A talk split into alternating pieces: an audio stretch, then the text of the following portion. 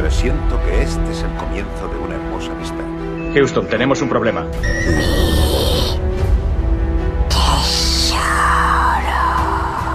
La vida es como una caja de bombones. En ocasiones veo muertos. Yo soy tu padre. Bond. James Bond. Soy Batman. Cuando salga, puedes presentarme como yo. ¡Oh, capitán, mi capitán! ¿Hablas conmigo? ¡Soy el rey del Pulir cera. El mundo se divide en dos categorías. Yo he visto cosas que vosotros no creeríais.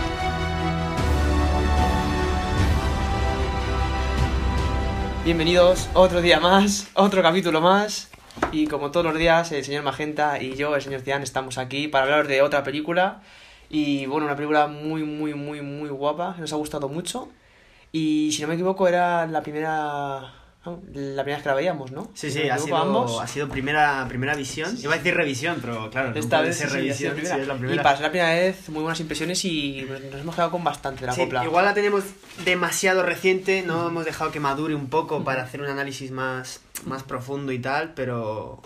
Pero bueno, aún así, os invitamos a que veáis la película porque entiendo que el público más mainstream, ¿no? Puede ser que diga, joder, una película tan antigua, no la veo. sí, sí. Y sinceramente es una película que teníamos que ver. Que, vamos, que, que es, que es, es- que es historia del cine. Es... Y tiene una repercusión exacto, totalmente. O sea, es que es increíble la Igual estamos hablando de las mejores películas de la historia, fácil. Sí, Esto sí que es, con todas las letras, cine de culto, ¿eh? Exacto, es, es... Yo había oído hablar de ella, eh, pero claro, como tú dices, al final nosotros es verdad que somos de una, de de una generación un poco más... Pues eso, que nos gusta más el y Exacto. es verdad que la veíamos a mejor tanto en forma como en contenido un poco que no nos llamaba. Sí. Pero como todo y siempre hay que darle una oportunidad, ¿no? Hay que dar una oportunidad, sí. Pero bueno, antes de, hacer, de hablar de la, de la película, vamos a hacer un poquito de autopic, Sí, sí, ¿no? sí. Como Bueno, nos antes, gusta- an- antes de nada, Exacto, decir exacto, a eso- iba yo, a nuestros iba yo. seguidores, ¿no? Que, que bueno, después de dos capítulos ya se va a resolver cuál fue la primera película que vi. Y para desgracia de muchos, mm, y para mí mismo, mi señor padre y mi señora madre no tienen ni idea, así que tanto hype para nada. Anda, anda que se han inventado una película tus Nada, padres nada, para para consolarme. ¿Te imaginas Pues- que es una súper... Pues vamos, sí, pues la, vieja? la primera que viste fue Kill Bill 2. Y digo, "Qué puta madre, así he salido. Algo así. Joder, pues nada, una pena, pero... Sí, sí, al final tanto para nada, pero, pero bueno, chicos, ¿qué- es lo que hay. ¿Qué le vamos a hacer? ¿Qué Sí, vamos sí. a hacer? Soy un erudito del cine, pero que no tiene una película original. Baja la redundancia. Exacto, pues nada, eh, vamos a hablar de... mm, Bueno, a- abrimos ya el melón, ¿no? Decimos ya la película. Sí, yo creo que ya, como siempre, Como nos siempre, hacemos nos de rogar, de pero la gente según entra lo ve. Exacto, vamos a hablar de 2001, una odisea en el espacio. Al- Lo sé, lo sé. Sé que vais a quitar el podcast, pero por favor aguantad. En serio, dale una oportunidad a esta película. Sí, sí, si sí, tenéis dos horas y media eh, libres, dale una oportunidad. Estáis cansados de meteros en Netflix. eh, y ver siempre la misma mierda. Exacto, meteros, que os salga, que, os- que Netflix os enseñe mil películas que han hecho ellos y acabar viendo siempre la misma mierda que, que, que has visto cien veces. Que- entonces, entonces, vamos a, a aprovechar y vamos a ver películas nuevas. Y os recomiendo, desde, desde el podcast Sí, sí, os recomendamos que le deis una oportunidad porque de versión extendida, os recomendamos que por favor veáis esta película. merece mucho la pena, ¿eh? Porque es una película que al menos tienes que ver una vez en la vida. Sí. Que luego la veas y digas, me parece una puta Sí. mierda. Vale. sí, porque ya veremos que luego es verdad que no es una película, una, una película para todos los públicos, pero sí es verdad que hay que dar una oportunidad porque personalmente está genial. Y luego, como, como bien hemos hablado, ¿no? Que, que, joder, al final es una película que, que tiene tantas cosas que ya has visto, pero claro, al final esta es la que en realidad fue Exacto, es- la precursora, ¿no? Exacto, es- es- o sea, esta no está referenciando a los Simpsons. Nada, nada. Son los Simpsons los que han hecho mil referencias de esta película. y vamos a ver estos Y- planos en, multitud de películas. Es que, claro, a ver, nosotros que eh, somos de una generación bastante posterior al Ujú. 68, Totalmente. eh, estos planos, todas estas cosas, los hemos ido viendo en películas y no te das cuenta hasta que ves esta película y dices, Todo viene ¿no aquí". me jodas? Sí, que sí. lo de los monos es de aquí. O sea, ese plano que he visto por ahí y tal. Y luego hay muchas cosas, claro, que, que dices, guau, este director es una máquina lo que ha hecho, pero luego es esto, o sea, a, a lo mejor fue 20 años atrás, ¿no? Eh, Stanley Kubrick, el que de verdad fue el pionero, ¿no? Y el que, y el Exacto. que metió todas estas cosas que hoy en día ve- vemos súper súper normales, ¿no? Sí, súper Eh, en el cine sobre todo de, de ciencia ficción. Exacto. Y vamos, vamos a hablar también porque es un género, como dijimos en Alien, la ciencia ficción, el espacio y todo eso no es lo que es ahora. O sea, era un género que era... Eso sí que antes era todo campo. no, no había nada que... No había películas en, Sí, sí, sí. De, de las que hablar y de las que hubiera tanto, tanto recorrido como hay ahora. Y, y fue, fue gracias como precursor a, a Kubrick. Exacto, y también todo el tema ¿no? en el que estaba envuelto Estados Unidos, esta carrera eh, lunar, ¿no? Para pisar la luna y tal, al final todo esto, y el afán de saber más, de descubrir más, los avances tecnológicos, los telescopios, todo eso, pues al final hace, ¿no? A la gente de a pie pensar en qué habrá más allá, pues imagínate un director, ¿no? Que es prolífero y que tiene muchas ideas y que puede hacerlo con los medios de esa época, el, el darnos una visión de, del espacio, ¿no? Y de todo lo que puede haber ahí. Y bueno, y como hemos dicho, pues eh, dirigida y producida por Stanley Kubrick, una de las mayores leyendas de, de este séptimo arte. Sí, hablábamos ¿no? de, de Spielberg, Sí, de Tarantino, claro, esta Spielberg, gente tiene que ponerse de rodillas, ¿no? Igual, de igual es Kubrick. papá, ¿no? Papá Stanley Kubrick. Llegó papá. Habría que decir igual... Uf, ¿Te atreverías a decir el mejor director de la historia? Es que está ahí un tal Alfred que igual algo tiene que decir, ¿eh? Tendría que haber mm, más filmografía de Stanley Kubrick. Es verdad que, bueno, todo el mundo conoce a Stanley Kubrick y su trabajo y muchas de sus obras, ¿no? Pero creo me que se le gustaría conoce más. más... Se le conoce más de lo que la gente ha visto en las películas. Sí. El Resplandor, oh sí, La Naranja Mecánica, sí, sí, sí. 2001, sí, sí, sí, peliculón, está, venga, la hostia. ¿La has visto alguna? No, igual es Resplandor. Exacto, o sea, todo el mundo tiene, o sea, sabe quién es como, como tú dices, pero bueno, mira, como, como nosotros, al final, hasta que no debe, o sea, hasta hasta que no te sumerges en sus películas, no acabas de, de entenderle, ¿no? Y por qué es alguien tan hablado y una figura tan importante en, en el mundo del cine, ¿no? Exacto. Bueno, pues eh, como hemos dicho, de dirigida y producida por, por él, por Stanley Kubrick, para la Metro Goldwyn Mayer. Mítica, Eh, productora Sí, mítica. sí, muy mítica, muy mítica. Con el Eh, logo antiguo, ¿eh? Joder. ¿Te has fijado, no? Sí, sí, sí. sí, sí. Hostia. El guion fue escrito por Kubrick y el novelista Arthur C. Clarke, basándose en un cuento de este último, El Centinela. Que bueno, luego eh, Arthur Clarke eh, aprovechó el tirón para sacar 2001, 2010, eh, 2060, Sí, sí. 2000, 3001. O Sí, sea, incluso cómics, es verdad que han sacado luego muchísimas cosas que al final no tienen nada que ver con la obra original, que se han hecho para hacer billetes, Vale. como toda la vida. para que luego nos quejemos de Disney. no Exacto. solo lo hace Disney. No solo hace Disney, sí, sí, sí. no solo Disney saca muñecos. Exacto. Joder. Y veremos, como tú bien has dicho, que, que, exacto, que se inspira en, en- en esta novela y que luego veremos que toma también muchas ideas de otras novelas súper importantes que iremos desgranando a lo, a lo largo del podcast. bueno, eh, hay que decir que la dirección y el diseño de los efectos visuales fueron todos obras de Kubrick. Que eso es, o sea, es increíble. Para que os hagáis una idea, estamos en el año 68. es que es una locura, ¿eh? 68, 52 años hace de esta película, ¿eh? 52 años. Poneros en la mente de, de, de hacer una película como esta. Sin, sin tantas referencias como hay hoy en día, tío. Y, no, no, o sea, Aparte ordenadores de- cero. Exacto, exacto. Claro, CGI, todo esto, cero. Nada, nada. Pero todos estos efectos visuales, eh, efectos especiales, giros de cámara, todo Es esto, una locura y es un trabajo de dirección brutal. y ya no solo de dirección, sino de originalidad. Sí. Porque eh, mi padre tiene, por ejemplo, el, el, el making of de, de la guerra de la galaxia, de Star Sí, Wars, del sí. episodio 1, Ujú. y es increíble cómo hacen lo de los láseres, eh, cómo es girando y tal. O sea, ya es eso, es simplemente más el curro de pensar a ver cómo lo haces, que luego de, lo, de, de, de tener la idea. Sí, de hacerlo, porque O es sea- verdad que, bueno, si al final lo piensas, sí que luego quieras o no acabas encontrando medios, ¿no? Pero sí es verdad que tener la idea. Y esto. Decir, vale, quiero hacer esto. Exacto, y Pues, vamos hacer a manera. partirnos la cabeza a ver cómo lo hacemos. Es, es, Sí, sí, es sí. increíble. A mí me parece un curro increíble, como tú bien has dicho, de, de, de planificación y luego de detrás de las cámaras, ¿no? De poder preparar todos los sets y todo como ellos querían. Pues eh, aunque, aunque nos parezca mentira, eh, las primeras críticas de la película fueron mm, negativas debido a, Siempre, ¿eh? a, a la abstracción de la, de la trama, que bueno, debe ser que la la gente no, incomprensión de la gente, claro. no la entendía y tal, al público igual no, no le terminó de gustar, que fuera un poco compleja la trama y tal, Ujú. y, y, y recibió críticas, críticas negativas. Como siempre, ¿no? Pero porque como tú y yo siempre decimos, exacto, hay que verlo, joder, con, con perspectiva, ¿no? Un par de veces y claro, al final, como tú bien dices, la primera crítica es siempre pues la primera impresión y siempre suele ser algo negativo en el 90% de las ocasiones y en todos los campos, no solo en el cine. Mira la nuestra de tenis. Exacto, entonces hay que verlo con, con tiempo y con perspectiva. Sin embargo, pese a las críticas negativas, en el, en el 91 fue considerada cultural, histórica y estéticamente significativa por la Biblioteca del Congreso de Estados Unidos y seleccionada para su preservación en el registro de películas nacionales. Flipas, ¿eh? Aparte que, bueno, es, A ver cuántas películas entran ahí, ¿eh? es considerada una de las mejores películas, bueno, de ciencia ficción, igual es la mejor, eh, y de género Sí, en sí. general, ¿no? Sí, totalmente, totalmente. Y de todo el tema este del espacio, con diferencia. Y no es a mejor tiene- pues, o sea, luego veremos que hay ejemplos no contemporáneos a ahora y tal, que, que, que beben mucho, pero es que es verdad que yo creo que es tan importante por cómo fue, o sea, cómo la hicieron, con los pocos métodos que había y todo eso, yo creo que eso al final suma y de manera positiva, ¿no? A esta Exacto. película. Eh, ganó el Oscar a mejores efectos especiales, obviamente, de la época. totalmente. Eh, te voy a contar un- una anécdota que es que el no, no ganó el de mejor efecto, el de mejores vestuarios, es mítica. Porque, porque en la academia pensaban que los monos eran reales. Y es que es verdad que, que es increíble, ¿eh? Y mira que muchas películas a lo mejor intentan camuflar las carencias, ¿no? Con planos mm, a lo mejor desde muy lejos, pero es que aquí bastantes planos de cerca, planos de detalle de los simios y tal, y están súper bien, tanto el maquillaje como, como el vestuario. Es una pasada, ¿eh? Mm. Yo me quedé flipando, pero sí, sí, esa yo también la había oído.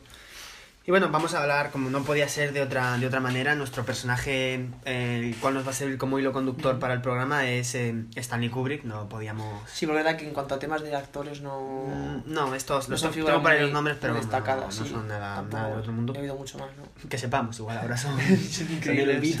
es verdad que, bueno, estando junto a la figura de este director, pues Al final todo... tenemos que hablar de él. Exacto. Por supuesto. Pues eso, nacido en 1928 en el Bronx, en ese barrio neoyorquino. Ujú. Eh, pese a, a su coeficiente intelectual eh, por encima de la media, ¿no? Eh, sus notas al parecer eran un desastre. El tío debe ser pasa, que, ¿eh? que se aburría, que no, no le venía bien. Todos los clase genios y- son, son, son pésimos estudiantes. Son incomprendidos, Hasta- ¿eh? Hasta que encuentran de verdad una aptitud en la que destacar, ¿no? Pues eh, hablan de que su adolescencia eh, tenía tres aficiones clave, que eran la fotografía, el jazz y el ajedrez. Que vamos a ver que son, van a ser, eh, van a marcar su, su carrera como director. La fotografía, bueno, ¿qué vamos a decir? Su, Sí, sí. su gusto por una imagen detallada, eh, buscar el, el plano de perfecto, colores, exacto. que Su- claro, sí, combinación de colores y tal. El jazz, esa, ese, esa, ser así melómano, ¿no? Querer buscar... Y que sí, y, y que es un tipo de música como muy, muy lineal, ¿no? O sea, es como que siempre es los mismos instrumentos, No los será por la banda sonora de esa película. No, no, en ya- ya este caso no sí, pero ya lo haremos, pero Ya sí, o sea, como es una banda muy, no sé, muy... Y luego el ajedrez que busca ser fino, ser perfeccionista, ¿no? Un poco... Sí, y encima todo tiene un orden, ¿no? Cada figura se mueve de esta manera, todo o sea que cuadrado. igual es un poco lo que le ha hecho ser este tipo de director. sí. Al final sus aficiones, al final es lo Son que... símbolos suyos. En lo que te basas, ¿no? Exacto, simbolismo totalmente.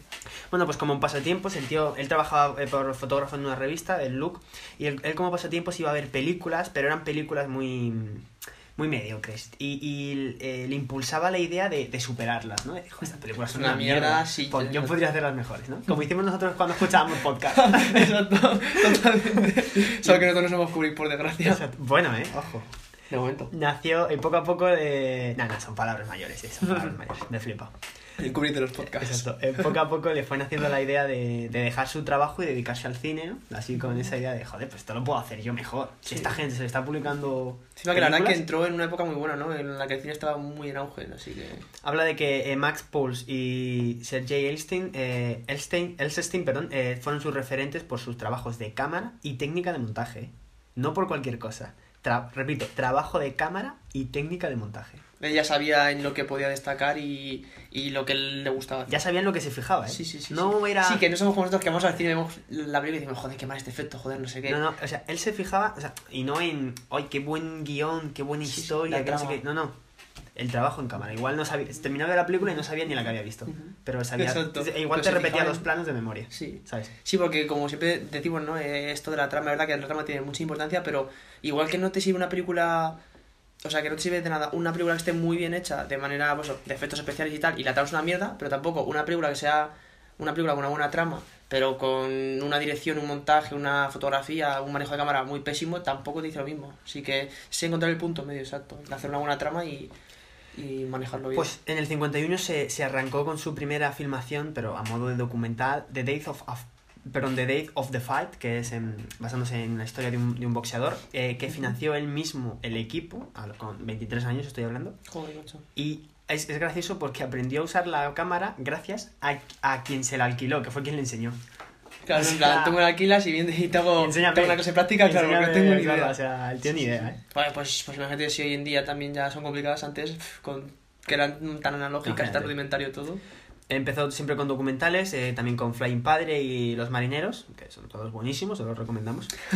Ya su primer largometraje, estamos hablando de Miedo y Deseo en el 53, que él mismo lo financió con 13.000 dólares de su bolsillo.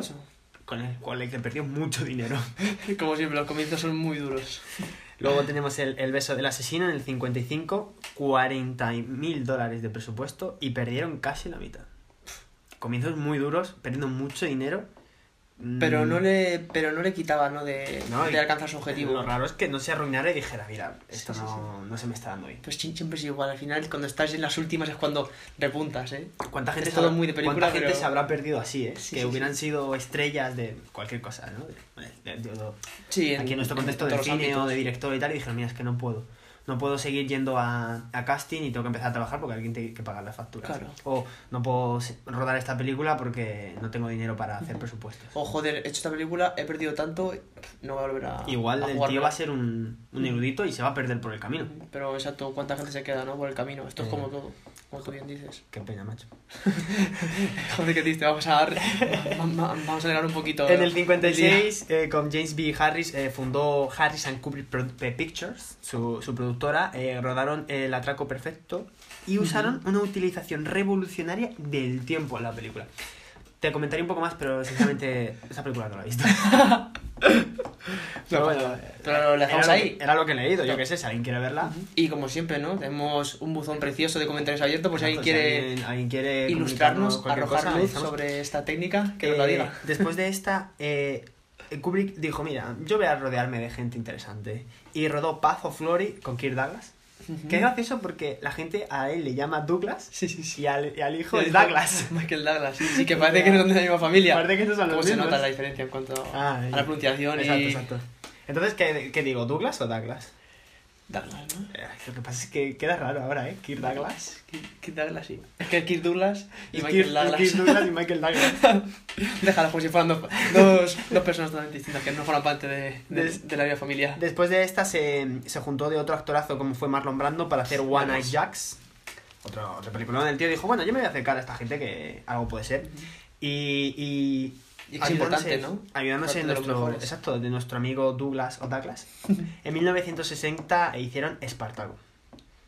Con el que consiguieron tres premios de, de la academia y con el que ya lanzó Kubrick directamente su, Igual otra película, Espartaco, Gladiator, las similitudes son, son abundantes. Exacto, permíteme que, que dude, ¿no?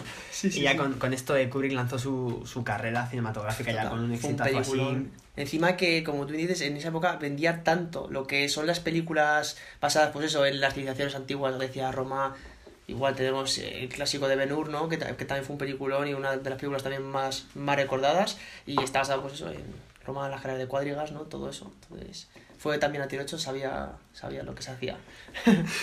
En 1962 eh, lanzó Lolita con James Manson, otro actorazo.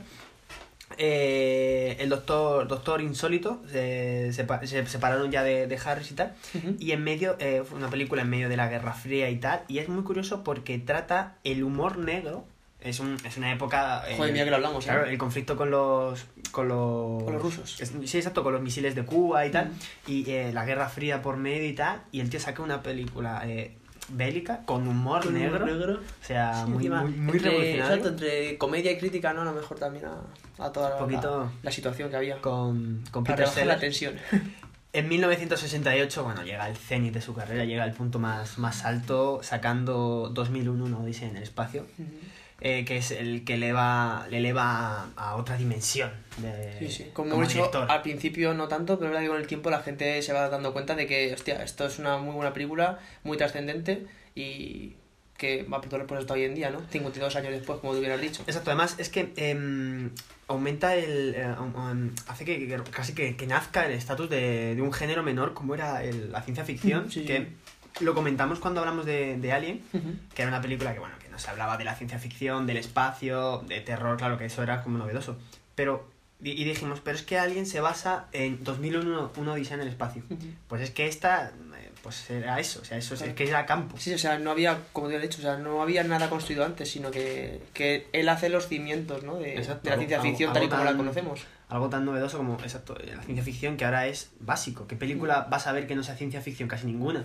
Todo es ciencia ficción. Sí, sí, Y como tú has dicho, es un género que, que no existía antes, como tú hubieras dicho, pero y que luego tampoco se tomó muy, muy en... O sea, no era un género No. importante, que estaba ahí No, sí, a la cabeza. Fue, fue adelantado a su, a su, a Sí. su época. Esta película, pasa, ¿eh? esta película la sacas ahora y la llamas 3001, por Ujú. ejemplo, uno dice en el espacio y, y lo revientas. Sí, sí, totalmente.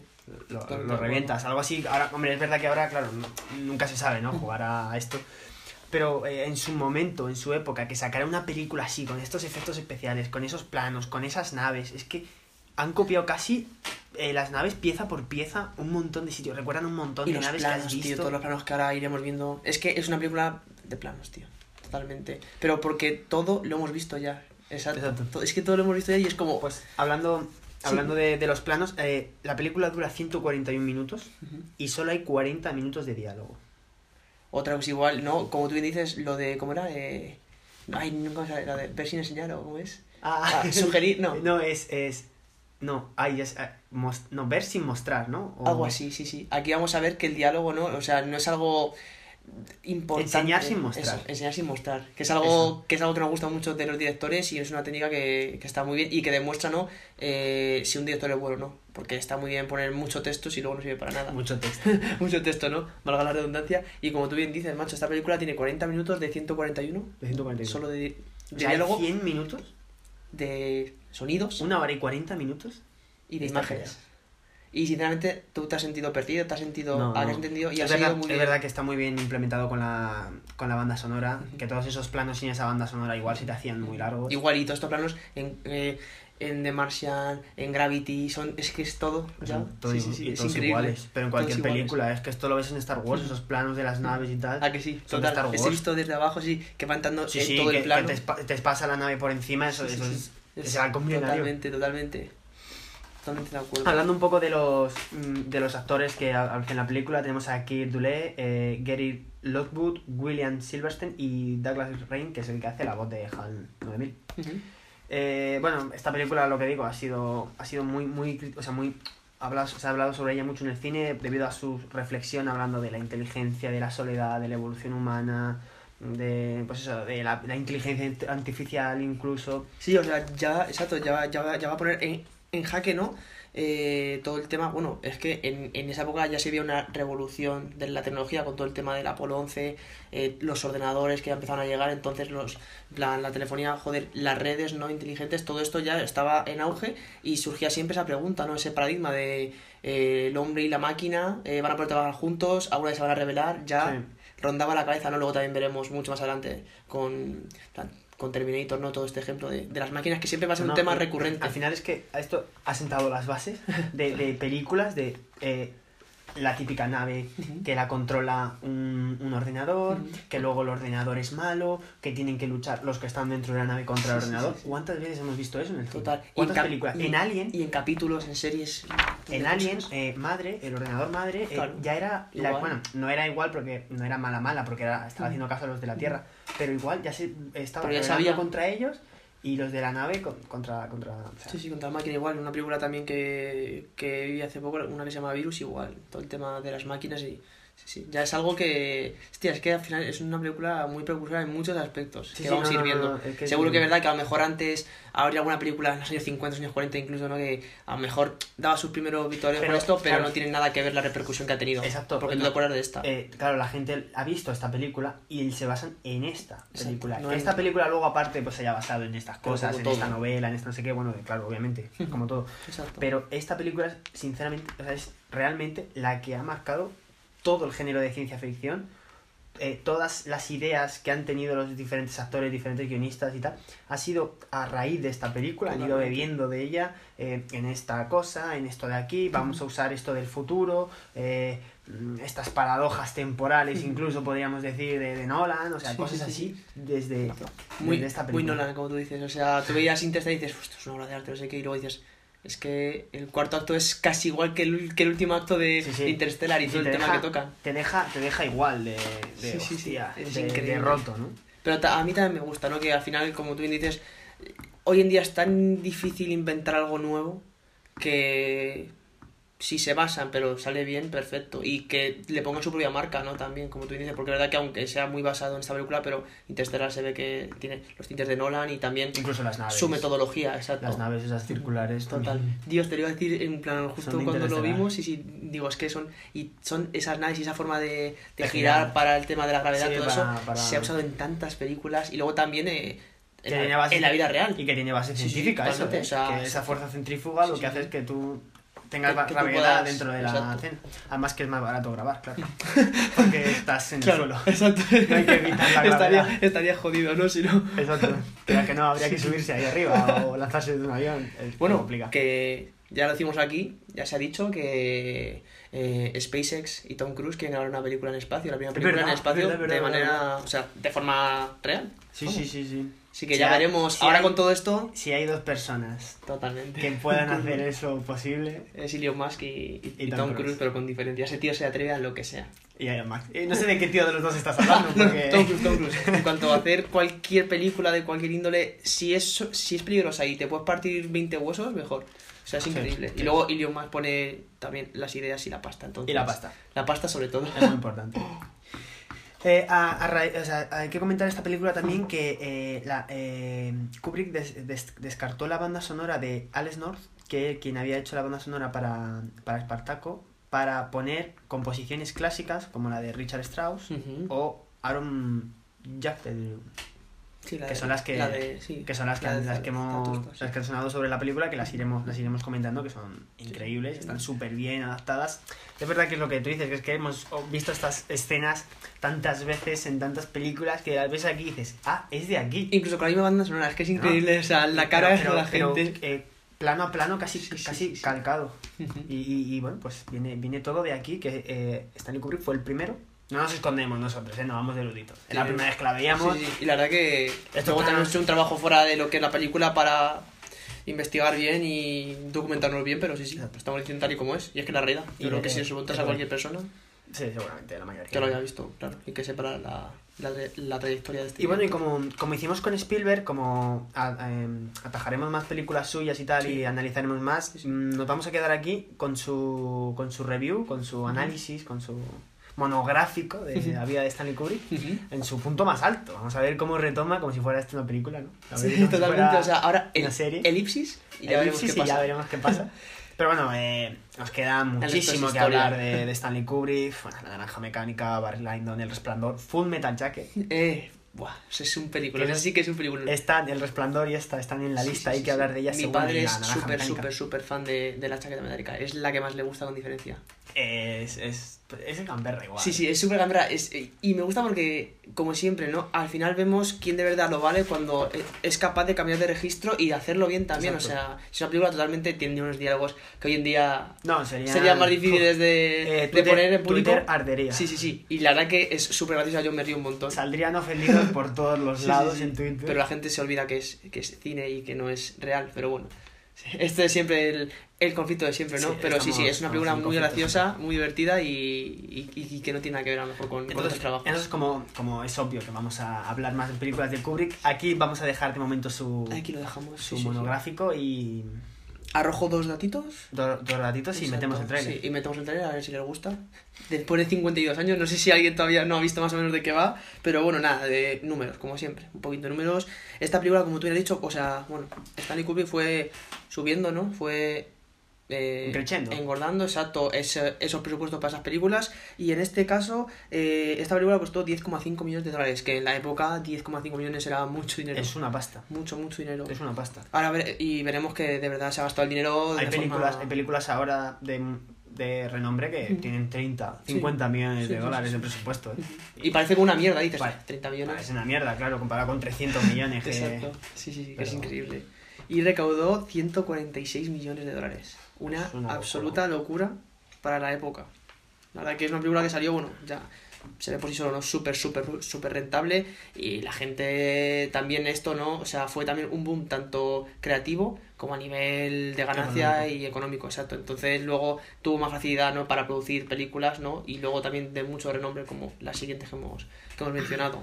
Y esto ya sabes que un poquito salseíto, ¿no? Como siempre. No, gusta. Falta arrojar un poquito. Me gusta. Y como bien sabemos, esta película eh, se estrenó en el año 68 y al año siguiente el hombre llegó a la luna. Ah, Apolo que vas a 11, contar. Neil Armstrong y mucha gente no queda en el subconsciente de si todo esto fue un montaje porque es, es, es tan real las secuencias de Kubrick y todo eso, ¿no? Que incluso dicen que todo el tema, toda la parafernalia que se montó de la luna, que eh, se hizo, ¿no? Con, Con eh, restos. con restos del rodaje de esta película y que sigue hasta hoy en día. Yo sinceramente viendo viendo todo lo que hay hoy en día no me extraña que el hombre llegue a la luna. No- yo no tengo ninguna duda. en Bueno, me- no me extrañaría porque se ve más real lo de Kubrick que el, Sí, sí, el- el- que el propio- ¿a que el sí? propio viaje, la llegada a la luna, porque es un plan así súper raro. Sí, sí, La sí, verdad es que hay cosas extrañas en el viaje hacia la luna. como siempre y siempre pasará, ¿no? Porque dicen a lo que mejor esté eso grabado justo me parece también un poco... Yo sí es verdad que yo Hombre, yo- obviamente yo- creo que ha llegado el hombre a la luna, pero, pero me parece raro. Sí, sí, exacto. Entonces, por eso, dejó siempre ahí, ¿no? Eh, Ese tinte de misterio. Yo para Sí, nuestros, sí, para nuestros, más- nuestros oyentes más, ¿no? más polémicos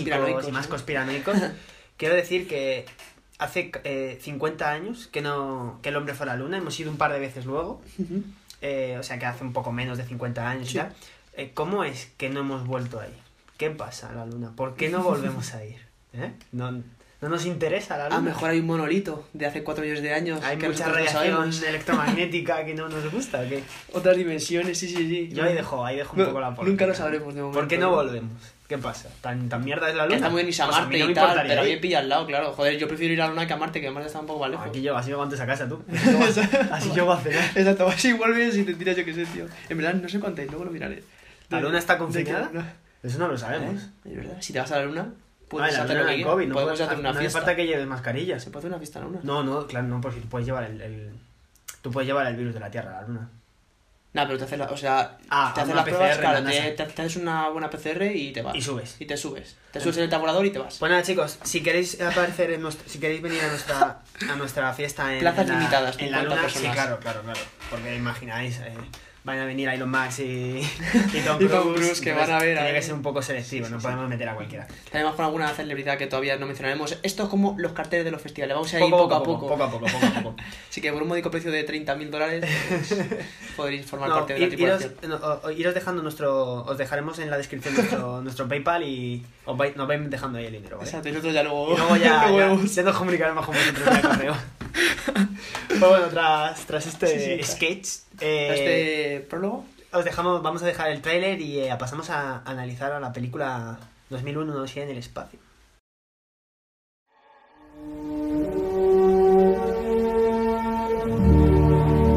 The 9000 series is the most reliable computer ever made.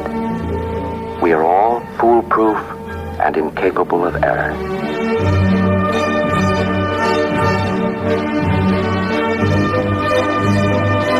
Open the pod bay doors, Hal.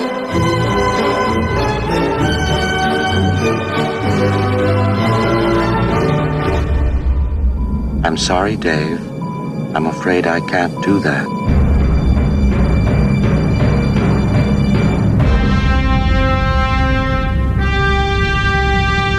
What's the problem? I think you know what the problem is just as well as I do.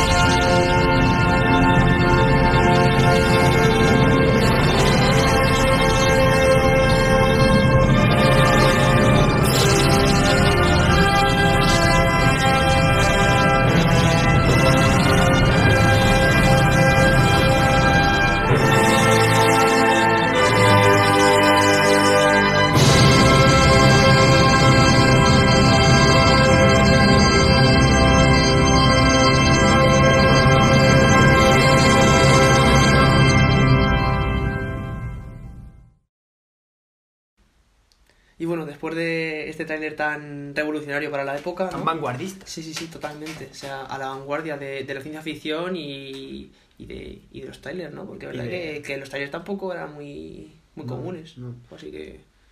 Igual que el tráiler que hemos puesto es un corte uno en internet. Puede ser también. Estamos No, aquí nosotros súper. No había tráiler. Será nuestro trailer para el nosotros. 68, bueno, Sí, para sí. nosotros... Hay una cosa que te quiero decir. ¿Tú has visto la versión remasterizada? No, no, la mía se veía Ah, fatal. Pues yo me la he visto, vaya locura, ¿eh? Ya, ya, es que luego está viendo vídeos en YouTube de, de la prisión Blu-ray y se ve de loco. Se ve, o sea- La mía se veía fatal, se veía bastante mal, la verdad. Pues yo, y es verdad que sin quererlo ni beberlo, o sea, me lo he- o sea, sin comerlo ni beberlo, Sin quererlo sin ni quererlo ni beberlo. eh, he llegado a la versión remasterizada y digo, hostia, por de puta madre. Joder, tenido visto. suerte, porque la mía iba hasta con delay el audio. Hostia. Iba un poco retrasado, pero me lo he tragado. A ver, tú te la has visto tal y como salió, así que oye, también tiene mérito. Es verdad que visualmente es- un arreglo. Que luego otra cosa que podríamos hablar en un futuro es de todo este tema, ¿no? De lo que puede hacer la tecnología. No. Con las películas y con muchas otras cosas y con gente que no está entre nosotros. Igual con el tema este, ahora están sacando, eh, lo siento, pero tenía que contarlo. Es una cosa que he visto y me, me ha molado mucho. Eh, creo que es de Whitney Houston y una soprano, que es hologramas, tío. Pero es que Sí. son súper realistas. Tanto la voz como el movimiento, son, o sea, son ellas, pero son hologramas. En Fast and Furious 7, las escenas de, que, de Paul Walker. que terminaron con Paul. Walker, su hermano, bueno, terminaron con su hermano y, y lo que tenían grabado y digital. No Salvo el final que es muy cantoso, pero... Sí, pero no se, no se canta demasiado el... Sí, sí, el el este. alargue está muy bien. ¿Hasta dónde llegará esto, no? Porque es que de darle voz a gente que ya no está y de darle otra vez esa, esa, esa presencia, incluso de corregir estos pequeños detalles eh, visuales para que puedan perdurar en el tiempo, porque es verdad Sí. que si tú le pones una película a un chaval jovencito, una chaval jovencita, tal y como la hicieron en los 60, eh, tampoco visualmente no, porque encima ahora la gente se fija mucho en la forma, ¿no? También más que en el contenido y, No, y que es verdad que no es nada hay llamativa. mucha gente que ve estas películas y dice, joder, cómo Sí, se sí, ve esto. cómo se ve, cómo pasa". se oye, ¿no? Y cómo se oye, que se oye muy así como en lata, Sí, esos es doblajes así antiguos. Sí, sí, sí, es verdad que los micros no tienen nada que ver ni el tratamiento que hacían del sonido, pero sí, sí, bastante... Bueno, después de esto, ¿no? Eh, una intro Una intro... apoteósica, Bueno, súper recordada y que cualquier persona de este Sí. mundo sabe sí, lo ha visto. a qué es. Todo, todo el mundo ha visto esta intro mil veces, en, lo vamos a decir muchas veces, pero es que estos lo han copiado en Los Simpsons. 50 millones de Hay, hay un plano de Los Simpsons en el que es plano por plano Sí, sí, sí, igual. Todo lo que es el prólogo, bueno, el prólogo, el primer acto, O sea, todo copiado igual, con la música. Todo el mundo ha visto algún sketch, alguna parodia de esa música con esto, con este plano. Igual no sabe la gente ni de qué, ni de qué película es, pero lo ha visto y sabe más o menos. Ah, pues esto es de una película antigua, no sé qué. Y viene todo de aquí. Y vamos a ver que no es lo único, que han sacado mil cosas ya de esta película. Totalmente, totalmente. Bueno, esta, eh, esta pieza ¿no? es una pieza totalmente fa- famosa del siglo XIX, ¿no? Que se, eh, se llamaba... Eh, ay, tengo solo la última parte que nunca me acuerdo. Eh, bueno, eh, Zaratrusta, no me acuerdo Sí. ahora. Ah, sí. Zara- Zara- Zaratrusta, perdón. Que es, no sé si es Sí, la, sí. la llamada o el nombre o algo así, ¿no? No me acuerdo ahora exactamente del nombre entero, pero bueno, sí que me quedé con la parte final. Y nada, que es una pieza súper famosa, que en este caso es de, es de Carl Bond. Así habló Eso, Zaratustra. así hablo Zaratustra. Y eso, es, una pieza musical de, de Carl Bond. Y eh, esta está, está tocada por la Filarmónica de Berlín. Así que la verdad que mola mucho porque, joder, si siempre hemos hablado, ¿no? Que nos gusta mucho eh, que una película empiece de manera, no sé, sobrecogedora, que, Que empiece bien, que, que exacto, que nos enganche, porque es lo primordial, o sea, ya la primera impresión tiene que ser buena y Mm. que te enganche. Y con estos toques de chan, chan, o sea, todo eso es ya increíble, ¿no? Y luego A mí, a esos mí planos. me ha llamado mucho la atención cuando, cuando empiezas la película y ves esto, que lo has visto referenciado Sí, sí, sí. mil veces, Entra ya me, me ha entrado ganas de decir, Buah, que, que me apetece verlo. Sí, sí, sí. Eh, Igual no me gusta la película, Dando o, la nostalgia. o digo, joder, es demasiado antigua, no me va a tal, pero te apetece verla, te apetece verla y decir, pues yo he visto 2001 Odisea en el espacio. Que es que hay mucha gente Sí. que es que ni, ni se plantea verla, o que ni la conoce. Sabe lo que es, pero dice. O sea, lo que es, no me llama. los planos, pero no, mm, no voy a ver la película en la vida. Sí, exacto. Porque es del 68. Ujú, Sí. Y porque es muy liosa, y porque no sé qué, bueno. Hay que darle, como siempre decimos, una oportunidad a cualquier película así que, que te llame la atención. Si te llama la atención es por algo, así que mírala y mata la curiosidad. Si te gusta bien, si no, pues a otra cosa, ¿me entiendes? Y Exacto. son películas, tampoco es. Si vas a perder mm, dos horas con mucho de tu vida, no pasa Exacto, nada. no, o sea, no, no pasa nada. Y bueno, eh, vamos a ver ¿no? que esta película se divide en cuatro partes, ¿no? Eh, esta primera se llama El amanecer del hombre y actúa como, es como una especie de prólogo, digamos, ¿no? Hmm. De, de esta película y ya vemos, ¿no? Eh, nuestros antepasados, ¿no? Los, los simios, ¿no? Los... eh, que bueno, vemos un paraje como muy desértico, Sí. no hay vegetación, pero bueno, ellos hacen su vida normal, ¿no? Eh, vemos la naturaleza en estado puro, ¿no? Vemos depredadores como este leopardo, eh, vemos eh, los típicos ceritos estos Sí, de Navidad los- así, sí. ¿no? Y vemos que, bueno, que hacen su vida, que comen bayas, que pues que intentan cazar, ¿no? Que huyen de este leopardo, que es como su depredador, y también, bueno, hay un charco de agua, ¿no? Y que hay como dos grupos de simios, ¿no? Sí. Eh, y que siempre están peleando por, por hacerse con ese charquito. Vemos que sí, exacto, por el charco de agua, porque vemos que es un paraje súper desértico, que Y no hay más hay. agua y, y que para ellos de verdad ese charquito en el que hay un poco de agua, ¿no? Lo hablábamos en Mad Max, pues aquí igual, el agua, ese, ese recurso, ¿no? Sí, sí, sí, sí. Y, y de verdad se pelean por él entre dos bandas, viene una, ¿no? Le echa a los otros. Y los tal. aspavientos que muy bien, o sea, los actores que hacen de estos Sí. simios muy bien hechos, ¿eh? O Sí, sea, tiene alguna cosa que igual me parece que se ponen un poco demasiado de pie. No, no sé si es un movimiento muy fluido que Sí. digamos de, de simio y tal, pero están muy Sí, sí, bien, están, están muy está logrados. muy trabajado esa atmósfera y me encantan estos planos lentos, cuando se mueve la cámara de forma súper lenta, súper lenta, me encanta. Siempre me han gustado, no sé por Mm. qué. Y, y sí, sí, y ves también esos planos generales, ¿no? De, de todo el tema, de, de todo el paraje este que hemos dicho, ¿no? Y exacto, o sea, vemos eso, ¿no? Que están ahí peleando y tal, y bueno, pasa esta noche, ¿no? Eh, con miedo de que descoma este leopardo. Sí. Y bueno, poco a poco. Es verdad que en el libro hacen mucho más hincapié en muchas. Sí, incluso tienen nombre Sí, sí, y, piens- exacto. y lo que van pensando. Y los- profundizan el tema del monolito y todo esto, pero bueno, no te vamos a ceñirnos a lo que es la película, ¿no? Exacto. Y para que no se haga tampoco muy extenso este, este podcast. Y vemos, ¿no? Que, que al día siguiente, eh, bueno, vemos eh, que emerge un coro en voz en off, ¿no? Ya como dándonos, que ya veremos que hay sonidos muy raros y muy constantes en la película, que es para crear pues esa atmósfera, ¿no? De, Ese ambiente. de exacto, de desconcierto, ¿no? Y vemos que hay como un monolito ahí, como negro, ¿no? Sí. De repente que ha aparecido y los monos empiezan a enloquecer, ¿no? Entre, eh, entre la curiosidad y miedo, el desconcierto sí, y el el miedo miedo se y junta ahí. Tenemos un comportamiento pues muy, pues muy de animales, ¿no? De, de que poco a poco se van acercando. Sí, sí, bueno, eh, acordaos de este comportamiento, Sí. porque luego, bueno, luego lo comentaré y tal, Ujú. pero igual, eh, de momento, claro, sorpresa y tal, y se acercan con miedo hasta que, bueno, ya uno empieza a tocarlo y ya empieza un poco de confianza y tal, y ya de repente tenemos el plano con el Ese sol, la luna y el monolito. Sí. Que también va a ser muy recurrente en la película Sí, y que que, vemos que, no va a ser el que tendrá su significado, ¿no? Luego lo, lo veremos exacto. Y bueno, después de esto, Fundido. Fundido, ¿no? Y pasamos a lo que es el futuro, en el año 1900. Ah, bueno, espérate, si vas Ah, a pasar sí, al futuro, sí, tengo sí. un par de cosas que Sí, comentar. por supuesto. Eh, vemos que con el monolito, eh, como que los, eh, los monos han, como que han aprendido algo, ¿no? Ostras, joder, yo ya me he ido. Sí, Claro, sí, pues- vaya, vaya salto de tiempo. Uh, perdona. Sí, sí, por supuesto, si era más importante del prólogo, Ah, hostia. claro, di- me he ido volado, me he ido volado. Me- es que voy, me voy como la. me. Como Discovery, macho. Bueno, no, no, no pasa nada, no Muy pasa nada. Discovery también comete errores de cálculo. Total, que eh, con el monolito y tal, eh, tras el primer contacto que han tenido los simios con ellos, vemos que como que ellos han cambiado algo, vemos que, bueno, que hay uno que está jugando con unos huesos y tal, y de repente se le ocurre, bueno, coger una especie como de costilla, ¿no?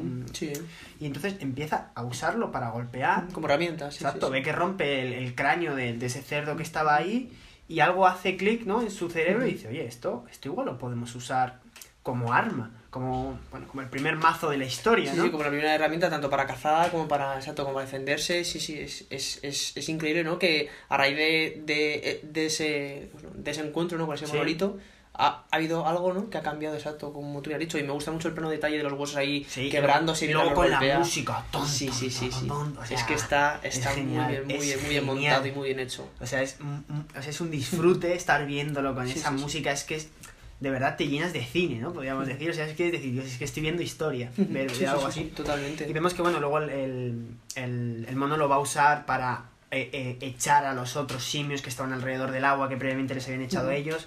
Usan, Hostias, a ver usan si que el se le aparta. palo, si no se ve la hostia, le pegan un par de palos a uno Sí, sí, sí, cuando sí, se sí. cae suelo, luego viene otro y le atiza, que es, eso es Exacto, que, que, que está muy bien ese detalle porque vemos como el resto toma ejemplo del, del primero que lo coge y dice, hostia, este lleva esto, le ha servido, mira, este se lo ha cargado. Pues dice, pues, pues yo también voy a coger uno y yo otro y Exacto, otro. exacto. Y al final se arman, ¿no? Por así Sí. decirlo. Y echan a, los- Sí, sí. a los usurpadores. Y se quedan con, con, con ese charco, ¿no? Y eso ya será el principio de, Exacto. bueno, De, de, de todo. de la historia, ¿no? De la, de la de la- humanidad. la humanidad, ¿no? Totalmente, sí, sí, porque después de todo eso... Y ahora- esto te, te deja pensar, ¿no? Eh, ¿Cuántas veces habrán pasado cosas así Ujú. en la humanidad? Porque, a ver, eh, obviamente estamos aquí por un golpe de suerte, todos Ujú. nosotros. Ujú. Ya no solo porque tus padres se hayan conocido, ¿no? Sí, sí. Sino por todo en el, en, la- en el universo, ¿no? Que los dos planetas que estaban antes se eh, chocaran y Colisionaran. formaran la Tierra, Big Bang, eh, el, el Big Bang, Ujú. todo eso, ¿no? Todo eso es curiosidad. Entonces, ¿cuántas veces habrá pasado algo así? Que hemos estado tan cerca de extinguirnos, igual tan cerca estamos ahora, cuidado. Sí, exacto. Eh, no hables muy alto, así no van a oír. Claro, por eso, no sé. Las Eh, élites. que algo así tan como, como coger un, un- Estar ahí de repente decir, oye, pues este hueso. O, oye, pues el, el, el, el rayo que ha caído ha producido unas llamas Sí, en sí, el sí. árbol ese. Y en vez de tener miedo, esta vez nos vamos a acercar a ver qué pasa y de repente vemos que eso calienta. Y de repente hemos Que descubierto calienta, fuego. que hace daño, pero exacto, que, que se puede utilizar, ¿no? Y ¿Cuántas cosas así, increíble. o sea, te, da- te dejan plantear, de, madre mía, cuántos golpes de suerte habremos Sí. tenido a lo largo de la historia? Bueno, hay muchos descubrimientos que son un golpe de suerte, ¿no? Eh, no sé si eh, una lista. la electricidad fue un golpe de suerte también, o sea, ¿cuántas cosas Tantas habrán cosas. pasado habrán pasado así? Muchísimas, de- muchísimas, sí, totalmente de acuerdo. O sea, sí, mucho es verdad la evolución, la inteligencia, pero han, o sea, muchísimas cosas se han debido a eso, a, a- a una serie de catastróficas desdichas que nos ha llevado a algo A lo que positivo. estamos, a lo que estamos. Igual, igual al revés, igual si esos homínidos no se hubieran acercado nunca al rayo, Claro. ahora estaríamos diferente. Se habrían acercado más tarde, obviamente, pero no lo sabes. Sí, sí, sí. O, o en vez de, de- de ir de sitio en sitio cazando, hubieran dicho, en, en vez de quedarse ya, perdón, y, y- y plantar, hubieran seguido cazando. Claro. No lo sabes. Es lo que tenemos y bueno, no nos va muy mal. Pues No, no, es verdad, hoy en día sí, sí, o sea, si miramos atrás, vamos muy bien, muy bien, la verdad Exacto, que exacto. hemos evolucionado de una manera increíble. ¿Qué hubiera pasado si LeBron no se hubiera pasado a Danny Green? Pues no lo sabremos. No lo sabremos, tampoco. esto es como todo, Hubieran ¿no? ganado igual, pues Y, seguramente. y si, y si Danny Green hubiera tenido un poquito de esta suerte, ¿no? A lo mejor otra cosa hubiera No pasado. se hubiera cagado, igual lo hubiera metido, ¿no? Sí, sí, sí, totalmente. O sea que bueno, son este tipo de cosas que nunca, nunca sabremos. Sí, exacto. Nunca, nunca sabremos. Y también me gusta mucho, por ejemplo, en esta película las transiciones de las escenas. Sí, entre entre dos escenas que no tienen nada que ver, ¿no? Porque son líneas completamente diferentes que quiere Ese contarnos el director. Hmm. Porque, por ejemplo, esto es, o sea, es increíble porque, ves, exacto, una vez que acaba todo, todo este enfrentamiento, tira el hueso, ¿no? Sí. Este hueso al aire y es muy chulo porque he estado también pensando y tal y viendo lo que pensaba un poco la gente y vemos que es como una comparación entre la herramienta más primitiva, ¿no? De Ah. esta película, que es el hueso, a la última, que es la nave espacial, ¿no? La Pues no última no herramienta hecha por la humanidad. Tengo que decir que me pensaba que el corte iba a ser más fluido, ¿eh? Sí, Que sí, justo el hueso iba a ser luego la nave y hay una especie de... sí, baja de- luego. Hay una diferencia ahí entre la composición de imágenes, pero aún así es, es verdad que es muy, es muy simbólico, ¿no? Pasar del hueso, que es como, exacto, pues es Lo más simple, la ¿no? primera herramienta que tuvo la humanidad, o bueno, que tuvo la humanidad en, en esta este caso. película, porque obviamente no lo sabemos. Claro, exacto. Ojalá saberlo. estará Pero vamos, debe estar por ahí, ¿sabes? Sí, sí, algo súper rudimentario. La primera herramienta que tuvo la, la- la- el humano, casi como, como, lo conoce- no como lo conocemos, pero Sí. Eh, vamos, el, el antecesor del humano, pero sí, sí. a, a lo más moderno.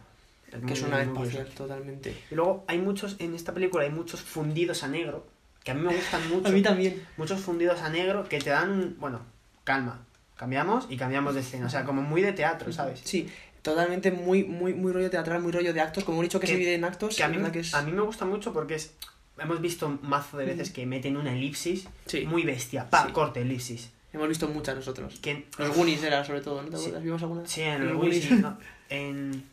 No sé si en Guerra Mundial Z o en Soy Leyenda, me comentamos también alguna. Sí, o- sí, sí, también, también. No me gusta, A mí no me gusta. O sea, cuando quieres hacerlo dinámico, está bien, ¿sabes? Hacer un corte rollo el de Reservoir Dogs. Venga, vamos a hablar de plan, ¡pum! Claro. Es lo siguiente, ¿vale? exacto. Consigues ahí mu- mucho dinamismo. Sí, está muy Pero- estructurado. Cuando es un cambio tan radical, tan, pues eso, de 180 grados, un fundido a negro, un par de segundos en negro y volvemos, Hmm. a ti te dice, ¿eh? ¿Esto que has visto? Ok, siguiente. Siguiente. ¿Sabes? Y a mí eso me gusta mucho, mucho mejor que meter una elipsis ahí. O sea, bueno, una elipsis, no, meter un pedazo de corte Sí, sí, ahí. sí. Queda, queda que muy queda- bien. queda Y más hoy en día, con, todo lo, con todas las cosas que se pueden hacer y con. O sea, no, Y es muy de teatro. Sí, y sin embargo, estamos hablando de que la elipsis está muy bien. O sea, un fundido a negro, perdón, no elipsis. Sí. Y aquí, sin embargo, lo, comba- lo combinan muy bien del hueso a la nave Sí. espacial. Y una cosa que es que vi, vi un comentario de una persona que hizo mucha gracia que ponía eh, mamá la tele no está rota, es una peli de Kubrick. Por el tema claro, porque como está de repente en negro y no se oye nada ni nada y es como ¿qué pasa con la tele? No, que la película, es así la película y está, está, está, está muy chulo. Y ahora sí, después de, después de todo esto, ¿no? Eh, pasamos a, eh, al futuro, ¿no? 4.000, uy, 4.000, 4 millones de años después, Sí. ¿no?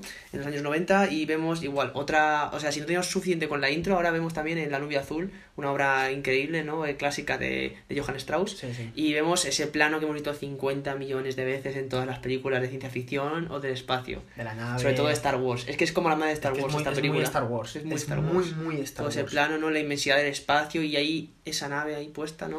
Tengo que decir que, según lo estaba viendo, lo pensé que me Mm. da un poco de pena ver la película ahora porque no disfrutas Sí. tanto de los de los planos. Porque Sí. son unos planos espectaculares, pero ahora, por ejemplo, yo en la versión que vi, que debe Sí. ser muy parecida a la original en cuanto a calidad, Sí. se ven antiguos para ahora. Y Mm. me da mucha pena porque la película está muy bien. Y es que esos planos, ah, dices, joder, es que no se ve.